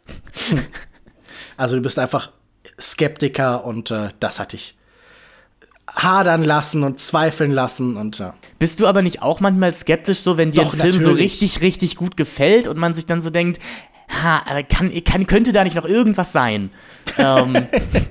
Das habe ich bestimmt auch schon oft genug in meinem Leben er erlebt und ich möchte das auch gar nicht vorwerfen. Ich hatte nur das Gefühl, äh, dieser Film hat mich schon sehr für sich eingenommen und ich hatte diese Vorbehalte gerade am Ende nicht, sondern fand dieses sanfte Auflösen des Erzählten in der Gesamtwelt, dieses Reintegrierten, des Herausgeschnittenen irgendwie. Mhm. Also ich muss daran immer denken, ähm, bei, äh, bei H.P. Lovecraft ist das Weirde, also das Seltsame, wenn man es uns direkt ins Deutsche immer nimmt, auch das, was out of, also the color out of space, etwas, das so herausgeschnitten worden ist. Und ich finde diese Geste des Reintegrierens, okay, ihr habt jetzt diesen Moment des Seltsamen, dieses etwas Fremdartiges aus einer anderen Welt ist herausgeschnitten worden und jetzt wird es wieder eingegliedert. Das fand ich so eine zarte Geste, so die Geschichte soll nichts kaputt machen, das soll nicht einfach herausschneiden, sondern es wurde nur herausgenommen, um es vorzuführen, wie man halt irgendwie eine Sammlung kurioser Objekte aus einer Schublade irgendwo in einem Kuriositätenkabinett nimmt und jetzt legen wir das zurück und ich weiß nicht, fühlte sich so, es fühlte sich so zärtlich an als filmische Geste mhm. für mich, dass ich damit irgendwie sehr gut, sehr gut klargekommen bin. Zärtlich ist aber auch das, was ich als Oberbegriff für den Film wählen würde, Absolut. für What Do We See When We Look at the Sky. Ja. Aber gut, wollen wir noch ein paar Filme besprechen oder sind wir am Endpunkt? Was meinst du? Hm, also dann meine Frage an dich wäre, hast du noch was? Weil so wirkliche Highlights habe ich nicht mehr. Ich glaube, über Barbie und Oppenheimer müssen wir nicht reden, denn es gibt mehrere also es gibt Kanäle, wo man unsere Meinung zu dem Film hören kann. ja, ja. Äh, bei, bei dir im erwähnten Christopher Nolan Special. Ich habe zumindest zu Barbie einen, einen Text geschrieben und ehrlich gesagt, ich weiß nicht, ob man unsere Meinung zu diesem Film jetzt noch braucht. Ich habe das Gefühl, das dominiert gerade die, die popkulturelle ja. Diskussion. Ähm, also ich habe zum einen in Kulturindustrie eine Folge über Barbie und Oppenheimer gemacht. Mhm. Ich habe bei, bei Katz eine Filme nur, Folge nur über Oppenheimer gemacht und dann noch das große Christopher Nolan Special bei Katz. Ich bin in dieser Hinsicht sehr bedient. Ja, ich, ich eigentlich auch. Vor ich kann allem in so Diskussion. Schnelldurchlauf von Sachen, die ich noch so gesehen habe in mhm. letzter Zeit machen. Ähm, ich habe einen alten Don Siegel gesehen, Edge of Eternity von 1959, der sich vor allem damit rühmt, Aufnahmen aus dem aus der Death Valley in äh, CinemaScope zu haben. Die sind auch toll. Ansonsten kompetent gemachter Thriller ohne große Highlights, aber ehrlich gesagt echt ganz spaßig. Ich habe endlich mal One from the Heart von Francis Ford Coppola gesehen. Ganz toller Film, visuell wirklich traumhaft schön. Diese äh, Künstlichkeit und Freiheit, die das Musical-Kino im Classical Hollywood hatte, so übertragen in die 80er Jahre. Wirklich noch ein großer Höhepunkt. Äh, damals ein Riesenflop, kritisch total abgelehnt äh, ich habe das Gefühl, der hat in den letzten Jahren eine große Wiederentdeckung erlebt und da kann ich nur beipflichten. Ähm, ich habe noch einen aktuellen Thriller aus Italien gesehen oder sagen wir so einen dystopischen Thriller, Mondo Cane, beziehungsweise der filmiert jetzt hier in Deutschland unter Lost City und ist gerade auf DVD erschienen. Ziemlich öde, schafft es überhaupt nicht, die Dystopie irgendwie von der Welt heute abzutrennen und irgendeine Entwicklung zu schildern, sondern erzählt einfach einen sehr langweiligen, so Kriminal-Teenager-Plot und ähm, ich hatte noch die Möglichkeit, den neuen Resident Evil Animationsfilm zu sehen, Resident Evil Death Island von äh, Aichiro Hasumi.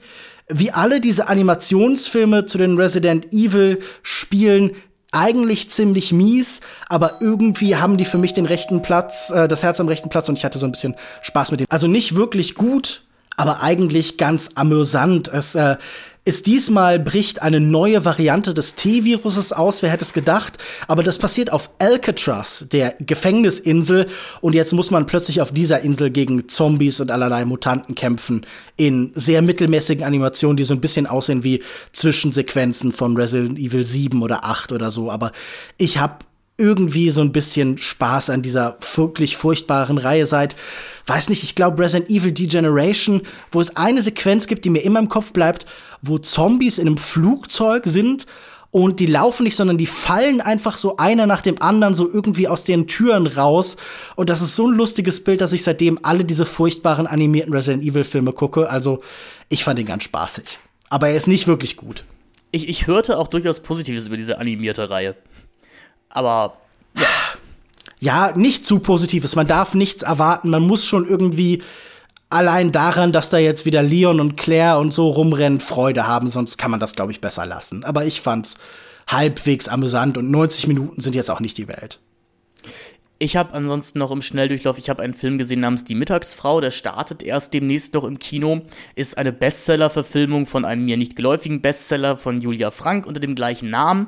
Ähm, ein Film über eine junge Frau, die äh, im Berlin der 20er Jahre zur ein Medizinstudium beginnt, zwischen zwei Männern hin und her gerissen ist. Ähm, und das erschien mir aber doch durchaus in diesem Genre des deutschen, äh, ja, Vorkriegs, dann irgendwann auch Zweiter Weltkriegsfilms doch eine interessante ästhetische Abwechslung zu sein, äh, weil dieser Film uns als Zuschauerin zutraut, dass wir durchaus wissen, was historisch wann passiert ist, uns sehr wenig an die Hand nimmt.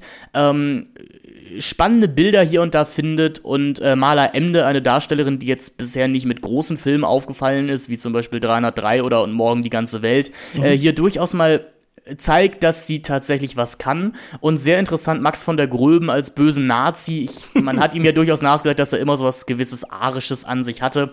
Das darf er hier mal ausspielen. Ein doch durchaus unbequemer Film, aber ich hatte recht viel Freude mit den äh, knapp zweieinhalb Stunden, die die Mittagsfrau geht. Äh, wenn ihr den irgendwann, also ins Kino muss man dafür nicht, aber wenn ihr den irgendwann mal in den öffentlich-rechtlichen Mediatheken schaut, kann man, kann man mal reingucken Enttäuscht war ich von No Hard Feelings, dem Jennifer Lawrence Comeback-Film. Ich weiß ehrlich gesagt nicht, was ich erwartet habe, aber irgendwie mehr. Ähm, Jennifer Lawrence beweist, dass sie in der Lage ist, so einen Film komplett zu tragen. Sie ist auch ehrlich gesagt der einzige Grund, sich diesen Film anzuschauen. Der war auch Die ein ersten, Hit, oder? Der ist in den USA sehr gut gelaufen. Ja, ja, ich glaube, also er behauptet halt so eine Frivolität, die sicherlich für US-Augen immer noch gegeben ist, aber aus europäischen Augen ist das doch alles sehr verklemmt, sehr bieder. Mhm. Ähm, alle Highlights in diesem Film passieren in, in, der ersten halben Stunde und dann fällt der Film grandios in sich zusammen und verrät auch irgendwie so ein bisschen seine eigene Prämisse. Ähm, ja, das war schade. Äh, ansonsten, ich hatte ja sehr viel Spaß mit Mission Impossible Dead Reckoning Part 1. Ähm, den, äh, ja, aber ist ein Mission Impossible Film, man weiß, was man bekommt. Als einer der wenigen Leute fand ich aber die Idee dieser KI, die hier die Bedrohung ist, durchaus clever und auch ähm, sehr bedrohlich, sehr mitreißend. Ich mochte, dass hier im ganzen Film immer austariert wird, wer hier eigentlich die Schurken sind, wer die Guten sind, ob man überhaupt noch was Gutes tun kann. Äh, ich habe den Film noch für ein größeres Essay verwendet in einem Seminar, wo wir über äh, Mediumismus in der Literatur geredet haben. Dafür war ich sehr dankbar. Ähm, ich bin da durchaus gespannt auf den zweiten Teil. Und ich gucke hier gerade durch. Ich habe natürlich mal wieder The Counselor gesehen, der ja einer der besten Filme der 2010er Jahre ist. Wie ist das hoffentlich so? Da hast du ja noch nie von erzählt. Ja. Also, dass du den nee, magst, genau. das weiß ich ja nicht. Das hast du ja auch nicht, die noch nie erzählt. Nee, genau, das habe ich noch nie erzählt, deswegen dachte ich, nutze ich diesen Podcast nochmal, um zu um den Geheimtipp The Counselor zu zeigen. Ridley Scott, der so tut, als würde er einen Tony Scott-Film drehen, das Ganze untermalt mit der wunderbaren Prosa von Cormac McCarthy. Ähm, ich habe häufiger mal gesagt, dass die Kinofassung etwas erträglich, also ja, die Kinofassung ist erträglicher als der Extended Cut, aber äh, Kondisseure schauen natürlich den Extended Cut mit noch mehr Wahnsinn, mit Hundefutter-Dialogen und äh, mehr abgetrennten Fingern und abgetrennten Köpfen. Ganz viel Liebe zu The Counselor, ähm, aber da werde ich im Oktober, wenn das Filmforum wieder startet, das Thema wird sein, ähm, unterschätzte, übersehene und missverstandene Filme, nochmal ein längeres Plädoyer halten. Der Film ist bei Disney Plus verfügbar und jeder, der das Kino liebt, muss The Counselor sehen. Man könnte ehrlich gesagt ja wahrscheinlich auch ein, eine ganze Seminarreihe zu missverstandenen Filmen nur mit Ridley Scott-Filmen machen. Ja. Ich habe letztens noch Crimes of Passion gesehen, sicher auch ein missverstandener Film von Ken Russell. Ähm, mhm. Die Geschichte eines Doppellebens. Eine Frau namens Joanna Crane arbeitet tagsüber als Fashion Designerin und nachts als äh, eine, ein, ein Callgirl, eine Prostituierte. Und wie so oft bei Ken Russell wird uns so fast so Revue, so bühnenartig eine Welt aufgeführt, wie wir das aus anderen Filmen kennen. Ich hatte sehr viel Freude an diesen total exzentrischen Bildgestaltungen, an den exzentrischen Performances von Leuten wie Anthony Perkins. Ich würde sagen, das ist der mit Anthony Perkins, ne? Genau, und äh, Kathleen Turner in der Hauptrolle. Und ja, also den kann ich auch nur ans Herz legen. Ich finde, der sieht vor allen Dingen halt einfach toll aus. Das sind so Filme, wo ich mir dann denke, boah, könnte ich den mal irgendwo auf 35 Millimeter sehen. Ich glaube, das wäre echt ein Traum, aber auch auf Blu-ray kann man ihn nur mhm. empfehlen. Der hat, glaube ich, auf Deutsch diesen merkwürdigen Titel Cherry Blue bei Tag und Nacht oder sowas. Ja, ja, äh, China Blue heißt China die Blue, Hauptfigur, genau, ja. beziehungsweise das ist so ihr alter Ego und ja, das ist der schwierige Titel, aber ähm, das ist ja auch okay. Das äh, schmälert ja seine Qualität nicht. Cool, cool, cool. Haben wir, hast du noch weitere popkulturelle Empfehlungen? Äh, hast du ein spannendes Album gehört oder ein Buch gelesen in letzter Zeit? Ich habe in letzter Zeit auch ein Buch gelesen, aber ich glaube keins, das ich unbedingt empfohlen, empfehlen möchte oder das ich noch nicht empfohlen habe. Und äh, deshalb bleibe ich einfach mal bei den ganzen Filmen, die wir haben und sage, da mhm. war doch, glaube ich, jetzt genug bei. Also mir fällt gerade zumindest nichts ein, das ich unbedingt ans Herz legen müsste. F vielleicht, ich habe jetzt äh, zum ersten Mal äh, die Kleinstadtnovelle von Czernikau gelesen und hatte da durchaus Freude dran. Also das äh, ist vielleicht auch kein großer Geheimtipp, aber die kann ich empfehlen. Haben, siehst du, hat jeder von uns auch noch ein Buch empfohlen. Du sicherlich das literarisch wertvollere von dem Ganzen. aber wer hat denn auch was anderes erwartet, liebe Hast du die Kleinstadtnovelle mal gelesen? Äh, nein, habe ich nicht, aber sie steht hier im Regal. Das reicht ja. das sind, was, irgendwie 80 Seiten oder so. Setz dich da gleich mal, wenn wir hier fertig sind, setzt du dich dran und ballerst die kurz durch. Das ist ja kein langes Buch. Hm? Du, du rufst dann an ne, und kontrollierst das. Also, sonst gibt's aber auch auf die Finger. Ich paar persönlich nochmal hoch nach Hamburg und dann gibt's aufs Maul. Was ich noch vielleicht gelesen habe, weil es auf dieses hat man im Regal stehen, aber nie gelesen einzahlt, ist äh, Fun Home von Alison Bechtel ihre autobiografische oh. Graphic Novel. Äh, ein ganz, ganz großartiger Stoff, ähm, wo so ein bisschen die äh, Familienbiografie angereichert wird mit Elementen des Gothic-Horrors. Äh, und da gibt es den großartigen Satz, ein Mann ist dann alt, wenn er realisiert, dass er niemals in seinem Leben auf der, Versuch, auf der Suche nach der verlorenen Zeit lesen wird. Deep. Nein, aber klingt lustig. Ich meine, ähm, man, man kennt sie ja wahrscheinlich vor allen Dingen wegen dem Bechtel-Test, oder? Der ja. auch in einem ihrer Comics ist. Ähm, ich habe mich jetzt an ihr weiteres literarisches Werk ehrlich gesagt nie gewagt, aber das klingt eigentlich auch ganz interessant und ich glaube, so furchtbar teuer sind die auch alle nicht, oder? Es gibt doch sogar einen deutschen Verleih, wenn ich das hier gerade richtig sehe. Mhm. Ähm, ich äh, Verleih, Verlag, äh, Verlag, genau. So heißt das bei Büchern.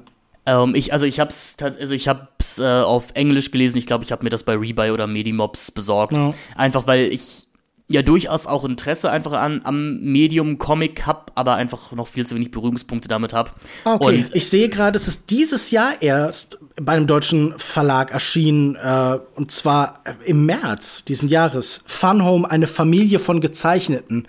Ha, das ist aber ein Wortspiel. Mhm. Ähm, es wird in der Rezeption gerne mit Persepolis verglichen. Mhm. Pff, ja, ähm, es ist beides schwarz-weiß wenn man das als, als ja. Oberbau nehmen möchte. Wieso Persepolis ich, ist Marjan Satrapi, heißt sie so? Äh, genau, genau. Ja. Und ja, der, der kindliche Blick auf, ähm, auf, ähm, auf eben die Revolution 1979 und dann das, das entfremdete Leben in, in Wien ähm, ich würde aber sagen, abgesehen davon, dass das beides auch irgendwie Familiengeschichten sind und um junge Mädchen sich drehen, haben die jetzt wenig gemeinsam. Äh, aber Fun Home, eine, eine sehr, ein sehr empfehlenswertes Werk, hatte ich sehr viel Spaß mit. Ähm, man, also man merkt ja, man, also wenn man merkt, dass die Autoren oder Autorinnen dahinter einfach sehr, sehr schlaue Menschen sind, ist das ja immer schön. Und bei äh, Fun Home merkt man das in jedem Panel, in jeder Satz, in jedem Satzzeichen. Ähm, ich ich fand es einen sehr empfehlenswerten Read, um jetzt nochmal englischsprachig zu werden hier ja. an dieser Stelle.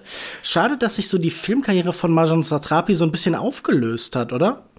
Ja, aber also ich erinnere mich an diesen Ryan Reynolds-Film mit ihr, The ja. Voices, der war okay. Ähm, ich erinnere mich da eigentlich auch nur noch an den Abspann, ähm, wo, wo Ryan Reynolds auf diesem Gabelstapler rumfährt. Ja, ich erinnere mich vor allen Dingen an Köpfe im Kühlschrank und sprechende Tiere mhm. und so. Ich fand den sehr öde. Aber ich fand ihre frühen Filme wie Persepolis und ich glaube auch äh, Huhn mit Pflaumen eigentlich mhm. gar nicht schlecht. Und sie hat scheinbar noch diesen Marie Curie-Film gemacht, den habe ich natürlich nicht gesehen. Das sah nicht so spannend aus, aber hey, wer weiß, vielleicht ist da was zu finden. Lukas, dich findet man, wie du schon erwähnt hast, bei Cuts, äh, bei Kulturindustrie, jetzt auch häufiger in Mediabooks von Cape Light. Ähm, hast du da noch was zu bewerben? Gerade steht eine Veröffentlichung von dir an demnächst, auf die wir alle warten müssen. Äh, ja, ich glaube, die, ähm, die Veröffentlichung von The Great Escape ist irgendwann im Oktober. Das ist halt noch ein bisschen ein bisschen hin, deshalb kann ich da jetzt noch nicht so furchtbar viel zu sagen, aber da kommt irgendwann in diesem Jahr bei Cape Light ein Mediabook und äh, da habe ich einen Text über diesen tollen Film mit Steve McQueen und James Garner und Richard Attenborough und so äh, geschrieben. Also da hatte ich auch durchaus Spaß dran. Lukas, ich danke dir ganz, ganz doll, dass du heute hier warst für diesen Rückblick. Das ist ja immer eher ein etwas lockeres, etwas äh, gesprächsintensiveres Format. Ich hoffe, du hattest Spaß. Alle relevanten ja. Links zu dir finden wir in der Folgenbeschreibung und äh, ja, mal gucken, wo wir uns das nächste Mal wieder hören. Ihr hört hier bei den Celluloid-Zynikern in der nächsten Woche jetzt wirklich und endgültig mal äh, die Fortsetzung der lange angekündigten Wes Anderson-Retrospektive. Ähm, ja, mal gucken, wie Moritz und ich so zu den Tiefseetauchern Fantastic Mr. Fox und Darjeeling Limited stehen werden. Habt einen schönen Tag, ihr lieben Lukas. Schön, dass du da, dass du da warst. Ja, und danke. bye bye. Tschüss.